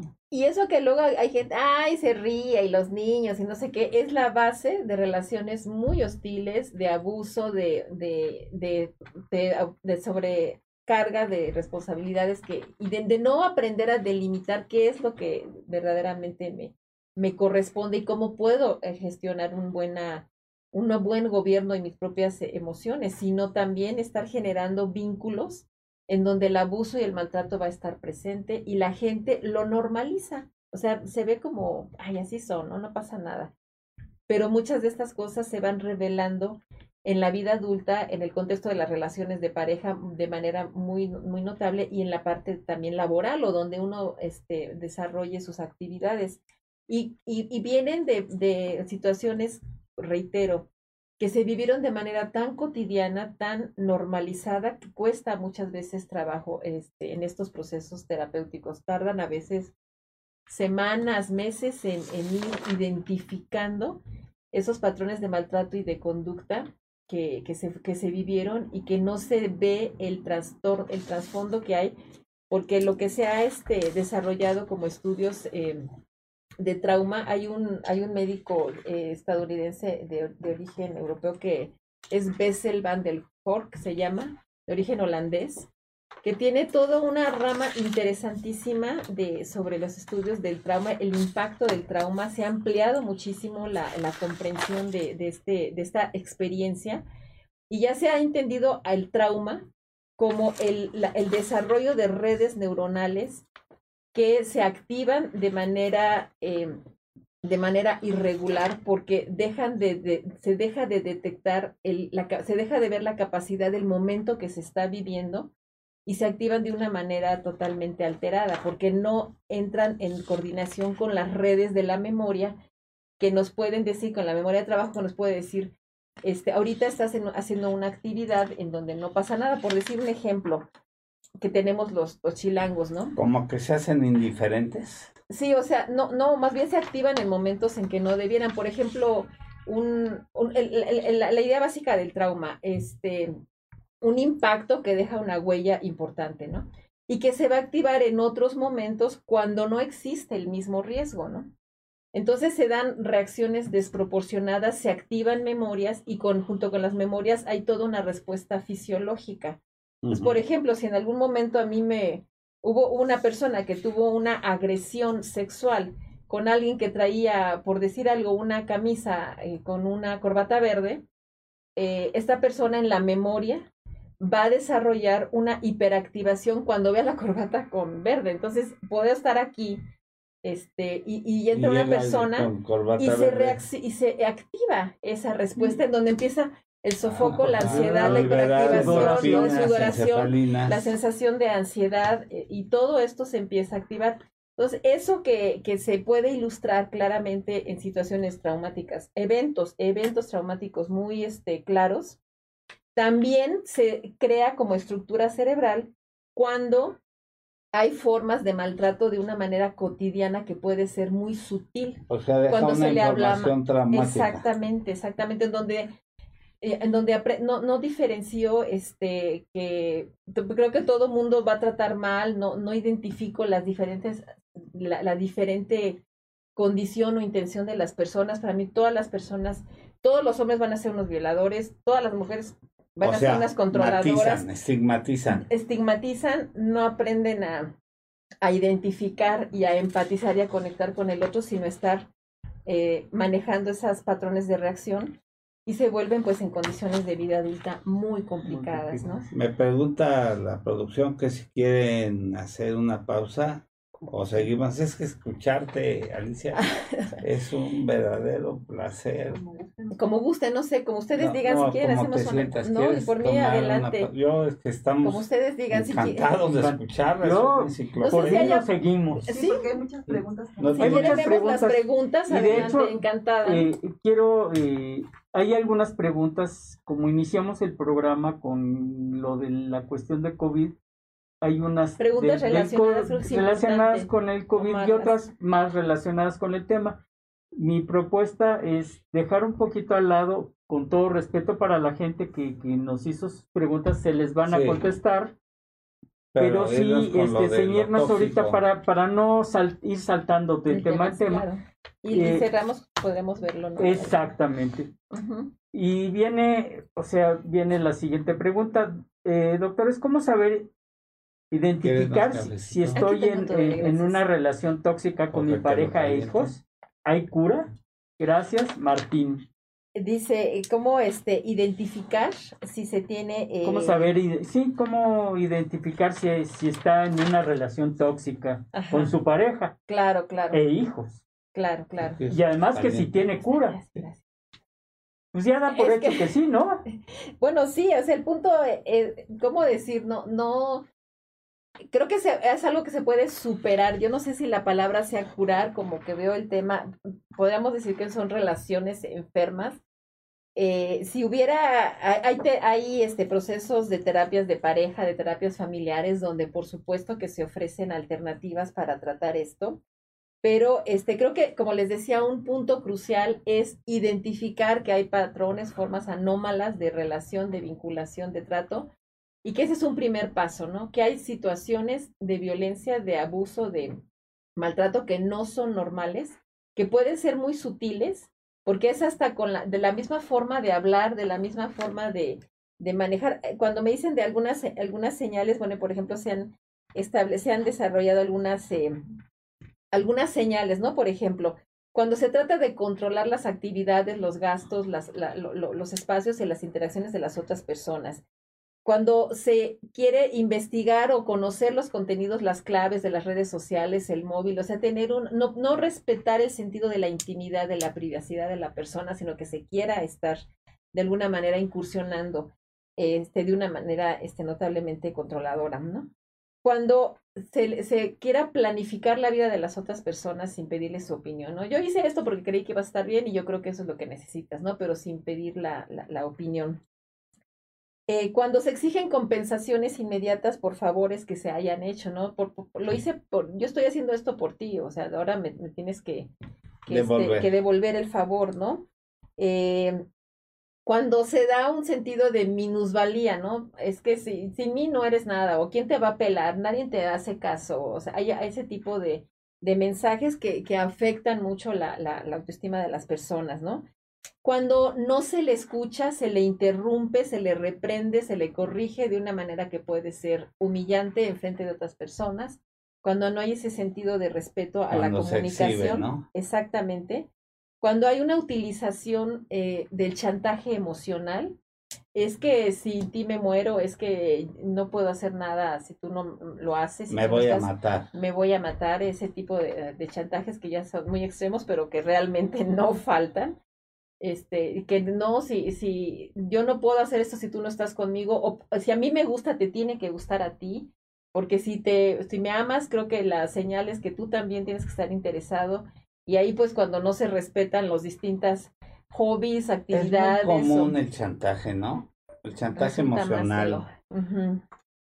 Lo estoy haciendo por ti y nada te gusta y quiero platicar contigo y no te que he prestas. sido así, yo y que yo que soy tan bueno o he tan buena, sacrificado mi vida por ti. Exacto. que te he dado tanto y es muy común el chantaje. Sí, ¿no? sí, sí, sí, también ese, el que les decía el tema, el tema de los celos, este, Y, también. y- y la y la invasión de la privacidad. No sé, no sé qué concepto tienes, pero yo eh, creo que invadir la, la privacidad, por ejemplo, con los teléfonos. Decía mi abuelita y decía bien, el que busca encuentra. Yo creo que en la privacidad teléfono, no, o sea, es, es una privacidad que se debe respetar, ¿no? Claro. Yo a mí, mi esposa me decía, pásame mi teléfono ahí de la voz, de la, búscale ahí, que sabe cosas. Yo le pasaba su. ¿no? Y ella le buscaba mi teléfono, pero tenía su código, ¿no? Pero yo jamás intenté porque yo considero y sigo considerando que nunca se debe uno de meter en, sus cosas privadas. Claro, y, y, y, y, ese sentido de privacidad, de intimidad, pues también se construye desde la infancia. O sea, si, si no enseñamos a los niños y no respetamos sus espacios de privacidad, pues también es, es este, se entienda que puedan tener ese sentido de invasión, de, que a mí es fácil que me invaden y puedan ser sujetos de abuso, o que ellos mismos también sientan que pueden incursionar y no respetar los espacios de privacidad de las demás personas. Y ese se vuelve en un punto de conflicto importante, porque no es, no necesariamente el querer mantener un espacio de privacidad quiere decir que te estoy mintiendo, engañando, siendo infiel o algo por el estilo. Es una necesidad también del ser humano tener ese espacio y es parte de una sana relación. Y, y, es lo más sano y más, es que sea algo bilateral, o sea, tú por supuesto que puedes tener los accesos a mi, a mi, a mi, a mi, a mi celular o lo que sea, porque confío en ti, confío en mí, pero no quiere decir que tú tengas que estar revisando, porque finalmente ahí estás demostrando una desconfianza que no se corresponde con la confianza que yo te estoy dando, ¿no?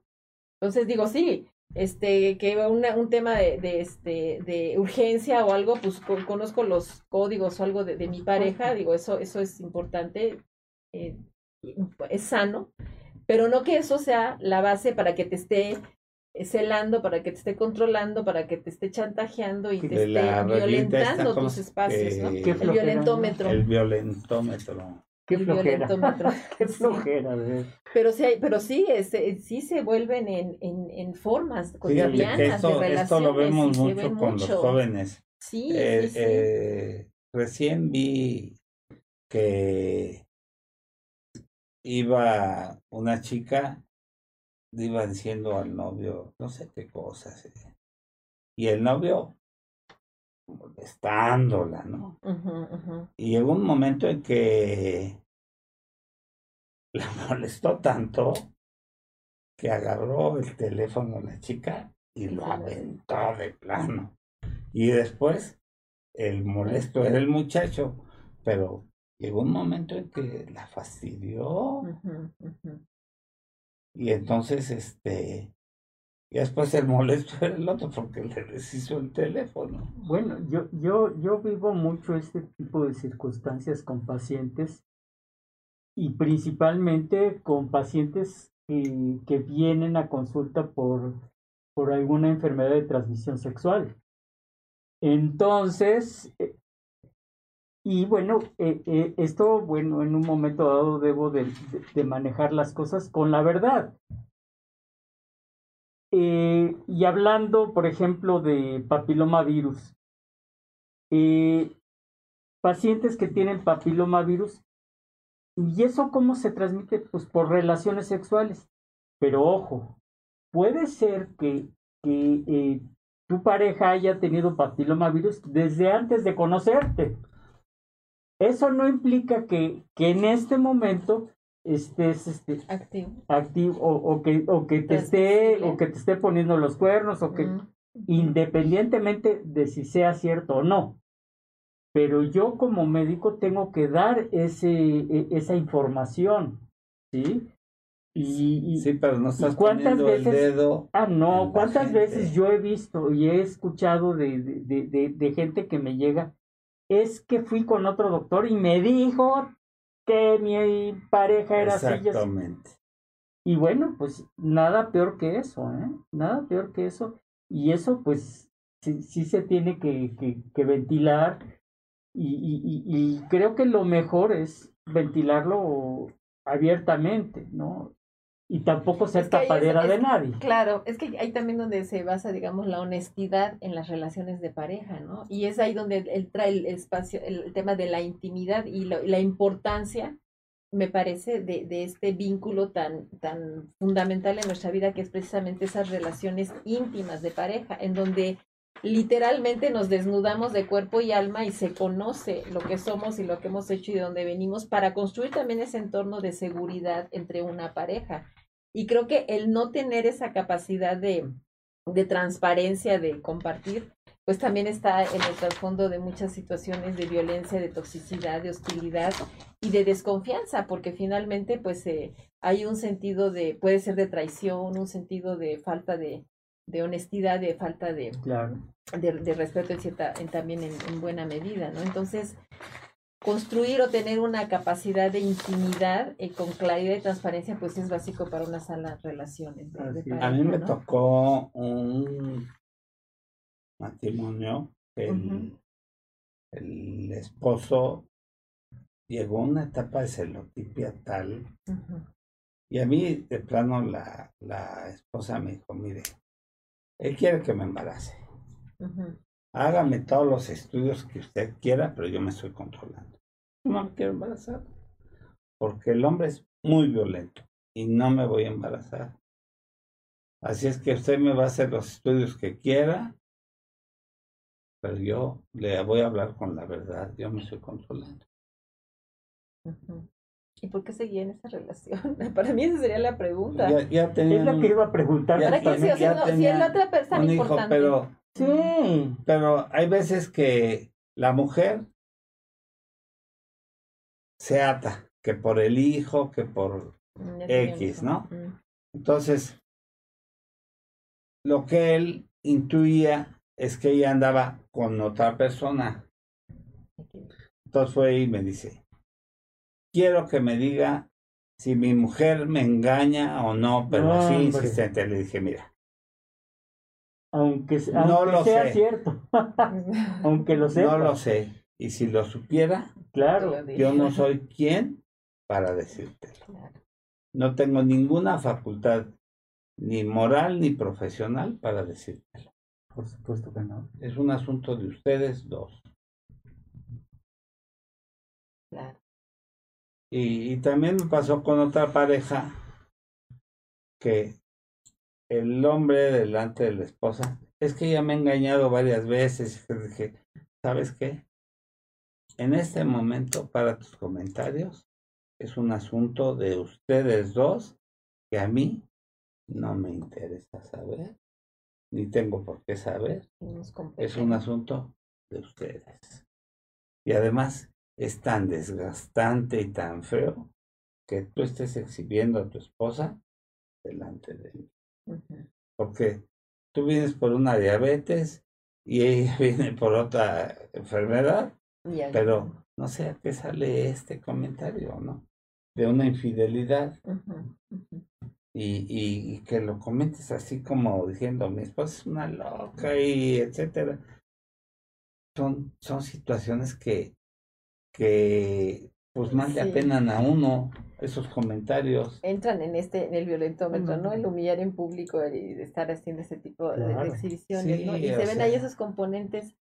Ese tipo de conductas, pensando en la pregunta que nos hacían de cómo darse cuenta, pues son indicadores de que hay una relación este, anómala, enferma, tóxica, y, y, hay muchas, muchas, las, las, el, el violentómetro puede servir para tomar esos indicadores pensando en la respuesta y reitero, pues el, el punto número fundamental es darse cuenta, dimensionar y actuar en consecuencia. Muchas veces implica la, la, este, la asistencia eh, de un profesional de la salud mental. ¿no?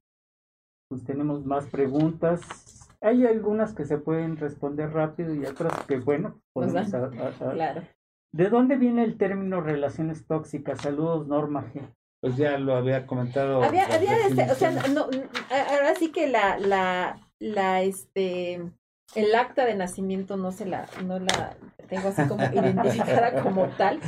Pues pero, pero tiene que ver, siglos, que tiene que ver este, con, este estudio de estas relaciones que se convierten en un factor de malestar y que el, el, el, término de lo tóxico tiene que ver también con el hecho de que literalmente se altera nuestra bioquímica, se genera una situación en donde hay un factor estresante crónico con sus implicaciones inflamatorias y dañinas a la salud que literalmente afectan también a, nivel orgánico, ¿no? Entonces, Ah, se habla de, de, pensamientos, de relaciones, de vínculos tóxicos porque están generando esta, esta respuesta. Donde se rompió el equilibrio. Exactamente, exactamente, sí, exactamente. No, es que Alicia debemos de tener todos los programas porque es una persona, además de, de culta, que hace unas prácticas tan amenas y que nos llena de conocimiento y de verdad, Alicia. Muchas gracias, muchas gracias. Te reconocemos como profesional y que compartes con nosotros.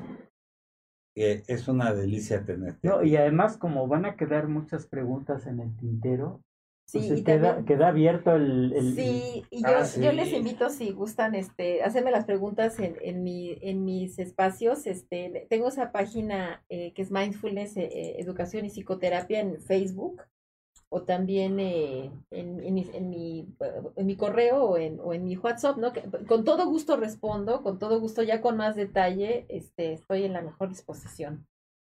Además, además. Pues, oye esto. Doctora, doctores. ¿Qué opina de la frase? Las personas tóxicas no existen. Eres tú quien crea la toxicidad al evitar verte en el espejo. Me gustaría saber su opinión porque la escucho mucho, Diego de la Cruz. Ay, gracias, Diego. Es un alumno, gracias. Este, eso de que las de que las personas tóxicas no existen. O sea, el punto es que uno se... ¿no? ¿Mande? wow. no, sí hay conductas, eh, eh, como decía, ya incluso hay patrones de, de personalidad, formas, estructuras de personalidad que son bastante hostiles, que son bastante este, agresivas, que generan por su manera de, de conducirse, de actuar, de tratar a la gente, espacios de mucha tensión, de mucha, en donde se siente, casi se puede tocar el malestar eh, que se vive entre las personas, ¿no? Donde se trata de, eh, de donde se llegan a normalizar el, el, el, abuso del poder, la forma agresiva de tratar de hablar cotidianamente, ¿no? Con todas estas formas que hemos estado eh, expresando. Yo creo que a lo que se refiere Diego es al hecho de que si tenemos una estructura sana, pues podemos detectar eso y tomar la distancia necesaria. La realidad es que no todas las personas pueden tomar esa distancia y que muchas personas se ven involucradas y, y, y, y, parte de su vida es estar en estas relaciones porque precisamente ahí crecieron y llegan a reproducir esas formas de maltrato y de condiciones eh, en las relaciones cotidianas. Entonces, no estaría de acuerdo en el sentido de que no existen, pero sí creo que hay mucho que se puede hacer cuando, reitero, se toma eh, la dimensión del, del, del problema y se actúa en consecuencia. Pero mientras se normalice y se pretenda que no existe, pues es casi como decir que el coronavirus no existe y hay quien lo dice. Exacto. Y una cosa es cuando en un problema emocional te ponen ante el espejo, es que te ponen ante tu realidad que es otro. Claro. sí, porque también se proyectan mucho los conflictos que uno tiene. Si uno proyecta, por eso se habla de codependencia. Yo dependo también, eh, aprendí que, es, que el cariño y la protección, eh, el, el, apoyo, el acompañamiento es maltrato. Entonces también me vinculo con alguien que esté este, reproduciendo eso. Por eso se habla de, de, de relaciones en donde hay dos partes, ¿no? Y ya cuando se habla de personas o de contextos, pues uno puede eh, en una condición de mayor salud mental y emocional, pues detectar y decir, no, pues aquí no me quedo, ¿no? Me salgo de esta relación, me salgo de este contexto. Pues hay gente que reconociendo esas, eh, esas vulnerabilidades, y yo soy vulnerable a personas que son demasiado hostiles, agresivas, mandonas, autoritarias, etcétera, si a mí eso me genera, me desencadena la ansiedad, el malestar, los dolores de estómago, de cabeza, bueno, o busco manejar esta reacción mía porque no voy a cambiar a la otra persona, lo que porque esa persona no está interesada en cambiar. Lo que puedo cambiar es mi respuesta y la forma en que yo controlo mi reacción ante eso. Sí, y, y, hay gente que, ¿verdad? Pues se, se, puede trabajar, reitero, el mindfulness es una gran herramienta en este sentido, pero hay personas que no lo alcanzan a visibilizar y que no logran salir de esas, este, de esos, de esas formas y de esos ambientes. Bueno, me toca ahora este que se estableció lo de la norma 35 para ver lo de los factores socioemocionales de riesgo en los ambientes de trabajo. Es que hay muchos espacios laborales en donde se viven el burnout, la relación de, de, abuso, de maltrato, de falta de respeto, de agresión con trabajadores, con subordinados, con el tema de la del abuso sexual que también afecta este, principalmente, por supuesto, a mujeres, pero también a, hombres. Entonces, son cosas que no se visibilizan, que se tienen ahí como que escondidas atrás del, de los sillones, que se viven cotidianamente y que la gente este, los vive, está en un estado de malestar, llega, los proyecta en otro espacio, hay mecanismos de desplazamiento llega en la casa con los hijos, se reproducen allá o descarga allá las tensiones que están viviendo en un contexto y se vuelven como círculos viciosos. Entonces, por eso reitero, lo principal es advertirlo, dimensionarlo y este desarrollar las estrategias que tiene que ver mucho con la comunicación, con el diálogo, con la con el propio cuidado eh, en, los aspectos psicoemocionales. Yo, yo, yo les digo a los pacientes, tú no te puedes sacar con el sol de ayer, nunca. Pero puedes cambiar tu actitud. Con el de mañana si llega, a lo mejor. Pero tú sí puedes cambiar tu forma de actuar, tu forma de pensar. Tú puedes cambiar tu relación con los demás. Tú sí puedes cambiar. A lo mejor no puedes hacer que la gente cambie como tú quieres que cambie. O sea, tú no puedes hacer que, que la gente que te rodea eh, se ponga a tu gusto. Pero tú sí puedes cambiar. Como les decía yo, huevos al gusto, pues eh, eso vas al VIPS y les dices, pagas y le dices, quiero que le dé 20 vueltas al huevo y lo pagas, que le den 20 vueltas al huevo, ¿no? Claro o te tomas 20 tazas de café, pues te las tomas. Pero el cambiar es lo importante. Tú puedes cambiar tu actitud siempre que la quieras cambiar, pero para bien. Tú puedes cambiar tu forma de pensar. A lo mejor tú no puedes hacer que los demás cambien, como tú quieras que cambien, pero tú sí puedes cambiar lo que, lo que, la disciplina que, que tú dominas y que tú educas a la gente. Eh, sí, es el, el punto, eh, doctor, es esta, esta parte de la utilización de la palabra querer, ¿no? Es que en, en, en, materia de bienestar y de condición de salud mental, querer no necesariamente implica a la primera poder, o sea, no, no también es una cuestión de voluntad, sino hay que trabajar muy a fondo cuáles son las, circunstancias en la vida de los pacientes, de las personas que han desencadenado, que han llevado a esa, a esa forma de, vida, de relaciones, y porque ahí está la base del sufrimiento humano, ¿no? Cómo entendemos los vínculos que, que, hemos establecido, cómo los desarrollamos, cómo los experimentamos en el día a día, y como es algo que en lo que hemos vivido, pues muchas veces cuesta mucho, mucho trabajo realmente, ¿no? pero hay una sensación de malestar, o sea, hay una, hay un concepto en, el, en el, terreno de la psicología el psicoanálisis que, que se habla de los, de los trastornos egosintónicos, o sea, cuando estos patrones de abuso, de maltrato, de, de, de, hostilidad, etcétera, se ve que van conmigo, así soy, a mí, yo así soy, si te gusta, quédate, porque yo así soy, o sea, a mí me gusta que las cosas me las hagan así y a ti te me vas y te me etcétera, ¿no? sé ese tipo de conductas, pero yo así soy, ¿no? Entonces, está totalmente con mi ego, con lo que yo soy. O sea, autoritarismo. Exactamente, pues, exactamente. Ahorita, por ejemplo, a, esta, vemos pues estos casos que, que, salen a relucir de abuso y, y, les cuesta a, muchas personas, si se podrá entender. Del político que nada más se que, eh, tardaron. varios Cuomos, tenemos ahorita el caso meses, ¿no? Pero, pero que dices que yo no, no, no, no, era consciente de que no, de que era algo que estaba siendo violento para, para, para las personas con las que colaboraba, o sea, lo veía así, ¿no? Entonces era totalmente su forma de ser y, y así lo asume. Esos casos son más complicados y cuando se llegan al tratamiento terapéutico, psicoterapéutico, generalmente es porque lo ordenan jueces cuando ya el grado de violencia y de maltrato O de la presión ya escaló social, ¿no? o de la presión social exactamente. Pero hay otras personas, los ego, los egodistónicos, en donde sí hay una sensación de malestar, de no están bien las cosas, pero no sé qué es lo que está pasando. Y ahí es donde la eh, ayuda, el acompañamiento psicoterapéutico puede, puede evolucionar y tener unas mejores expectativas de, de, de mejoría en las relaciones y en la condición de las personas. Parte de eso es tomar precisamente esa conciencia de que las cosas no deben de ser así, ¿no? Claro. Hay preguntas. Uf, muchísimas Vamos a echarnos las que podamos las todavía, que ¿no? podamos. Pónganse las- Podemos tomarnos Pa- 10 minutos. Claro, Para claro, evitar relaciones mucho. Para evitar relaciones tóxicas, a veces terminamos aislándonos, sintiéndonos inadaptados. En esta circunstancia, ¿qué hacer? Gracias, Mamilu.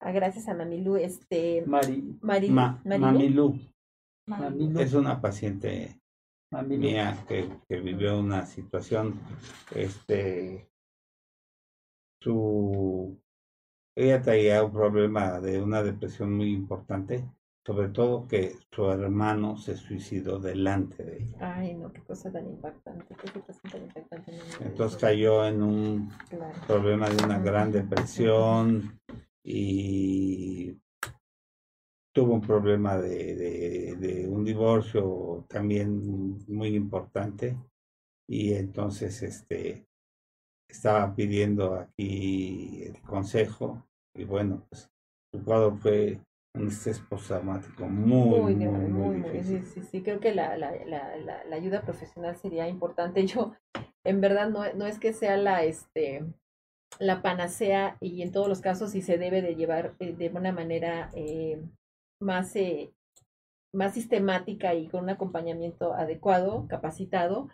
Pero rei- reitero, la práctica de mindfulness ayuda muchísimo, muchísimo, porque también ayuda mucho a estructurar eh, la condición cerebral, eh, incluso de cómo nos vemos este, a nosotros mismos. Nuestras prácticas de introspección son una muy buena base para poder potenciar mejor el tratamiento psicoterapéutico. Entonces ayuda muchísimo, muchísimo. Y lo he visto en muchos, en muchos casos, incluso hay mucho material en redes en donde se puede ver personas que, que vivían situaciones muy, muy, muy este, hostiles y violentas y que a partir también del desarrollo de estas prácticas le han dado la vuelta a la condición y, y pueden tomar esa decisión de, de, de autoprotegerse, de cuidarse y de procurar una, una relación más, una reacción este, menos, menos agresiva con uno mismo, ¿no? sí Más- además más es una crisis hipertensiva y Exacto. bueno Sí, se vuelve, se vuelve un cóctel de muy, muy grave. sí Digo, sí ¿Cuántas personas somatizó no están totalmente? todo el sí, estrés tremendamente.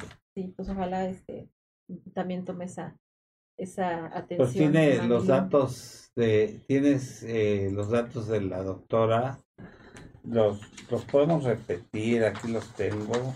Sí, cómo no, este, eh, tengo el, el, el, el celular 50, 50, y- 50 5, 16, ¿es ese? Sí, 55 16 87 81 71, ese es mi celular y WhatsApp.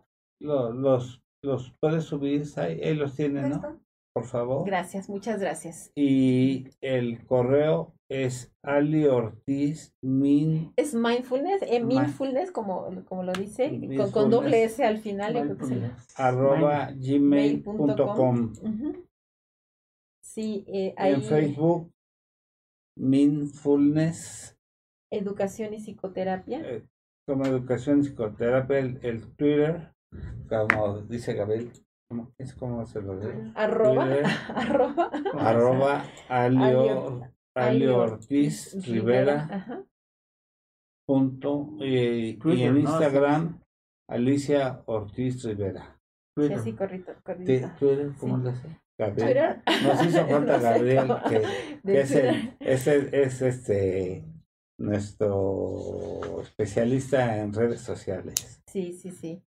Pues sí, le digo, hay, hay muchas, hay muchas este, cosas que tratar. Yo agradezco mucho sus preguntas, su confianza. Sí, también abro esos canales por si puedo servirles por ese medio. eh, el tema de estas relaciones verdaderamente está siendo muy preocupante, está siendo muy grave entre los jóvenes. Eh, hay mucha violencia, hay mucha hostilidad, muchas veces se tiende a normalizar y creo que eso es algo que, que ir trabajando. Ha habido grandes cambios importantísimos eh, en cuanto a la condición de, de avance de los derechos, por ejemplo, temas de género y espacios laborales, conquistas, etcétera pero han venido aparejados con un tema de violencia muy grave. Somos un país en donde se está matando a las mujeres, donde está el tema de los feminicidios, donde oh, está el tema del maltrato, la violencia este, intrafamiliar doméstica. Y, creo que hay mucho, mucho de, esta educación y de esta forma en cómo desde los vínculos eh, primarios se, se, está normalizando esa falta de atención, esa falta de, de cuidado. Y creo que implica una, un diálogo, una integración este, generacional, hombres, mujeres, no es un tema que nada más esté afectando a las mujeres, es algo que nos está afectando como sociedad. Eh, creo que es importante entender que la violencia es una construcción social que la hacemos los seres humanos, no va más allá de esas respuestas hostiles que podemos tener cuando nos sentimos agredidos y que en la medida en que muchas de estas cosas se normalizan, pues estamos pagando muy graves consecuencias, ¿no? Creo que eso habría que Nos está dando gracias Mamiluli Zamora. Este, pues ahí tienes los datos de la doctora Alicia. Ponte en contacto con ella para que te pueda ayudar a salir adelante con este problema y vas a ver que, que vas a salir bien con esto. Muchas gracias. Porque todas las consecuencias de la presión y todo eso vienen de toda la repercusión emocional. Totalmente, sí. Creo que tenemos otras. Sí, tenemos muchas, pero si quieres, este, acabamos con estas dos y, y, te, y, te, doy, es más, te doy todas estas. Sí, gracias, muchas para gracias. que te las lleves. Dice, ¿cómo salir de una relación tóxica si toda la vida se ha vivido en una y no se reconoce como, como en ella? ¿Qué hacer? Gracias, Claudia. Y Claudia, creo que esa parte que ella misma da, esa está la respuesta, ¿no? Primero, reconocerla, ¿no? Porque si no se reconoce, pues se normaliza. Y si se normaliza, pues se padece, ¿no? Eh, se, vive así. Entonces, primero, reconocer, no hay algo que se pueda superar si no se reconoce, si no se advierte. yo, yo lo comparo con algunas pacientes que les pregunto, ¿y tienes flujo? Lo el, normal. El normal. ¿Qué es eso? Y, el normal. Lo normal es que no haya flujo. ¿Y tienes escape de orina? Sí, el, normal. Bueno, ya se, ya, o sea, un escape de orina no es normal y ya se acostumbraron a vivir con eso y ya lo, ya lo hacen parte de su vida. Nos llegan pacientes con, con escurrimientos genitales o flujos de años. Claro, porque es normal. Sí, y, sí. O sea, es normal para ellos, pero lo normal es que no te. Claro. O digamos lo sano es que no lo haya, ¿no? Exacto. O sea, no, sé si lo normal, pero sí lo sano. Exacto. Dicen, Por eso, pero la contestación. las menstruaciones. Es que mi menstruación este, es muy irregular. Es que lo regular en la mujer es que sea irregular, ¿no? Claro. Entonces, es que se normalizan cuestiones que no son sanas, que no están hablando de una condición saludable, sí. Y en ese es también una, una cosa que se me hace bien interesante, también habría en algún momento esta oportunidad de comentarlo, pero muchas veces también la alimentación tiene que eh, altera los patrones de conducta. Hay estudios que se han hecho en poblaciones carcelarias en Europa en donde eh, se han puesto, eh, se ha cuidado la dieta en, en, en, este, en las áreas de, de los reclusos con mayor peligrosidad y con aumentar y mejorar la calidad de la alimentación, bajaron los incidentes de hostilidad y agresión porque sabe también que la, el, el, consumo de comida chatarra, de, de, de, comidas que Altas alteran, carbohidratos. exactamente, también están detrás de la violencia y de las conductas. Entonces, muchas veces, por eso se, se, lo ideal es una perspectiva integral, porque hay aspectos de la vida tan cotidianos y tan sutiles que nos afectan y que cambiándolos, a veces son pequeños cambios los que permiten este, mejores logros y, y grandes mejorías, pero pero hay que saberlos mirar. ¿Te parece una, una última pregunta? Sí, no, adelante. Bueno, sí. Claro, ¿no? Yo si, si me reconozco como una persona que pudo ser que, que, puedo, que puedo ser tóxica. ¿Qué puedo hacer para quitármelo y no serlo para mis hijos? Gracias, María T. Este, sí, eh, eh, y creo que idea también un poco con, con esta pregunta. Que es más o menos que hizo Sandra, que dice, la familia de y nuestra propia madre pueden ser tóxicos, sí, definitivamente. O sea, ahí también es muchas veces el, el origen de la, de la, de la condición, ¿no? Este, pues reitero, ah, irlo, irlo visualizando, irlo dimensionando, ver las particularidades de las experiencias que se vivan en ese contexto e ir desarrollando estrategias de afrontamiento para poder este, generar mejores vínculos y, mejores condiciones de salud. Este, la, la, parte de la ayuda profesional creo que en muchos casos se impone. Muchísimas gracias. Pues muy bien. Pues no me queda más que agradecer. Muchísimas gracias por su... Al contrario, muchísimas gracias, muchísimas gracias. Eso lo podríamos tratar lo del COVID la siguiente semana. Aquí viene el doctor Miguel Ángel y quiere abordar también un poquito sobre eso. Ah, vemos eso. Lo doctor Miguel Ángel. Lo, lo del COVID, lo del COVID. ha hecho mucho. Pero hay, Que, hay que agendar una segunda parte de relaciones tóxicas porque sí, hay cosas que se quedó así como así de como las planchas.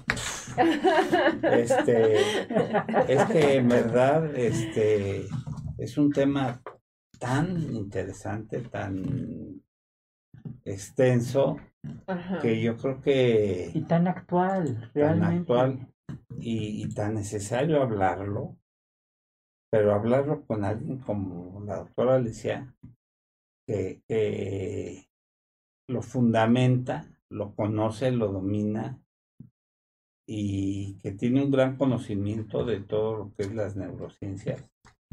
Es una Y que es una delicia escucharla porque es toda una enciclopedia de conocimientos, de verdad.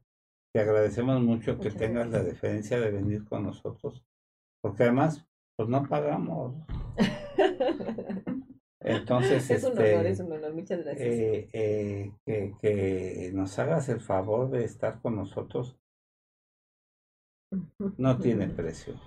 O sea, somos tan afortunados que Muchas gracias. A ustedes, es un verdadero honor para mí y de verdad poder este, apoyar y, servirles a nuestros radioescuchas es, es un honor. La, última vez que fue que viniste fue el día del ingeniero. Ah, aunque no conozco a tu hijo el ingeniero y a la hija física, ¿verdad? Sí, sí, sí, sí mis amores. Hazles extensivo nuestro reconocimiento. Muchísimas gracias. Este. Gracias, gracias. Diles que tiene una gran mamá que te admiramos y que deseamos que siga siendo una gran mamá tan, tan culta y tan este muchas gracias muchas pues, gracias. todo un tesoro de mamá Muchas gracias a ustedes, al equipo de producción, muchas gracias a ella, muchas gracias a nuestros amables radioescuchas y pues ojalá sea este también esto de, de su utilidad. Muchísimas gracias, doctor, por sus palabras, las aprecio de todo corazón. Hay unas preguntas de, de COVID, yo se las contesto por Face. Sí. Estas de, COVID. Hay una de, de anemia también por ahí. Ajá. Y bueno, pues este, muchísimas gracias. Eh, digo, me auno a las palabras de Roberto. Efectivamente es un deleite escucharte y además, como es un programa sin fines de lucro, pues y tenerte aquí es todo, todo un, agasajo. Un agasajo y es un honor. Es un honor, de veras. Gracias. gracias. Muchísimas gracias. Y, Para que, no se olviden del violentómetro. No, sí, sí, es el violentómetro está extraordinario. Hay que, ahorita que nos haga favor, este. lo bajamos. este es el obsequio. ah, sí. Tengo, tengo por ahí algún otro. Este, para que lo tengan también como, lo, lo como referente. ¿Sí? sí. Pues wow, no sabes lo que me acabas de regalar. Con todo afecto. Es, muchas gracias, Alicia. El violentómetro. Sí. Ya me llevo mi Hay, hay distintas este, formas. Sirve para, para los libros. En el, sí, sí, sí, exactamente. Y lo tengo uno a la mano y este de verdad luego... Lo aprecio mucho, ¿eh? Con todo afecto, muchas gracias. Y este, pues amigos, no me queda más que agradecer a la doctora Alicia y a mi compañero Jaime Clayman. Encantado, Eh, encantado.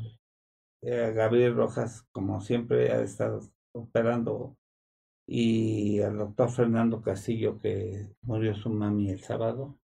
Ay, qué pena, Sí. qué pena, sí. Nos solidarizamos contigo, Fer. Nuestro cariño de siempre y nuestro, tómate el tiempo que necesites para que te recuperes. Estuvo un mes delicada, cuatro días se agravó y sabes que te apreciamos mucho y que estamos contigo. A Sai, a Jesús, a Rita, a Yanin, al bebé que debe estar en la guardería, que es nuestro residentito, ¿verdad? Sí. Y a toda la gente que nos hace favor de escucharnos, que tengan un excelente día y un mejor fin de semana. Muchas gracias, también Y-. Y, y estamos pendientes con la segunda parte de relaciones tóxicas, con va a checar su agenda la doctora y también aquí la agenda, porque nos toca un, un jueves con el 16 de septiembre, que creo que ese día no hay, vamos a tener que repetir un programa. Todo. Entonces, repetiremos e- este programa, ¿no? Porque estuvo muy bien el rating. Y gracias, amigos. Gracias, Sai. Gracias a toda la gente que nos hizo favor de conectarse con nosotros. Listo. Gracias, muchas gracias. También gracias a mis alumnos que también están Sí. pasando la duro con el COVID. Y, y que nos hagan favor sí, de, sí, muchas de gracias. compartir el programa. Sí, Muchas muchísimas gracias. gracias, muchísimas gracias. ¿Quieres ser parte de Salud para Todos Radio? Contáctanos. Tenemos los mejores paquetes para ti. ¿Algún evento, congreso, seminario, producto o servicio que quieras difundir? Dinos y te asesoramos. WhatsApp y Telegram al 55 12 42 35 75 o visita www.zrproducciones.com.mx. Sé parte de la mejor mesa de médicos en la web.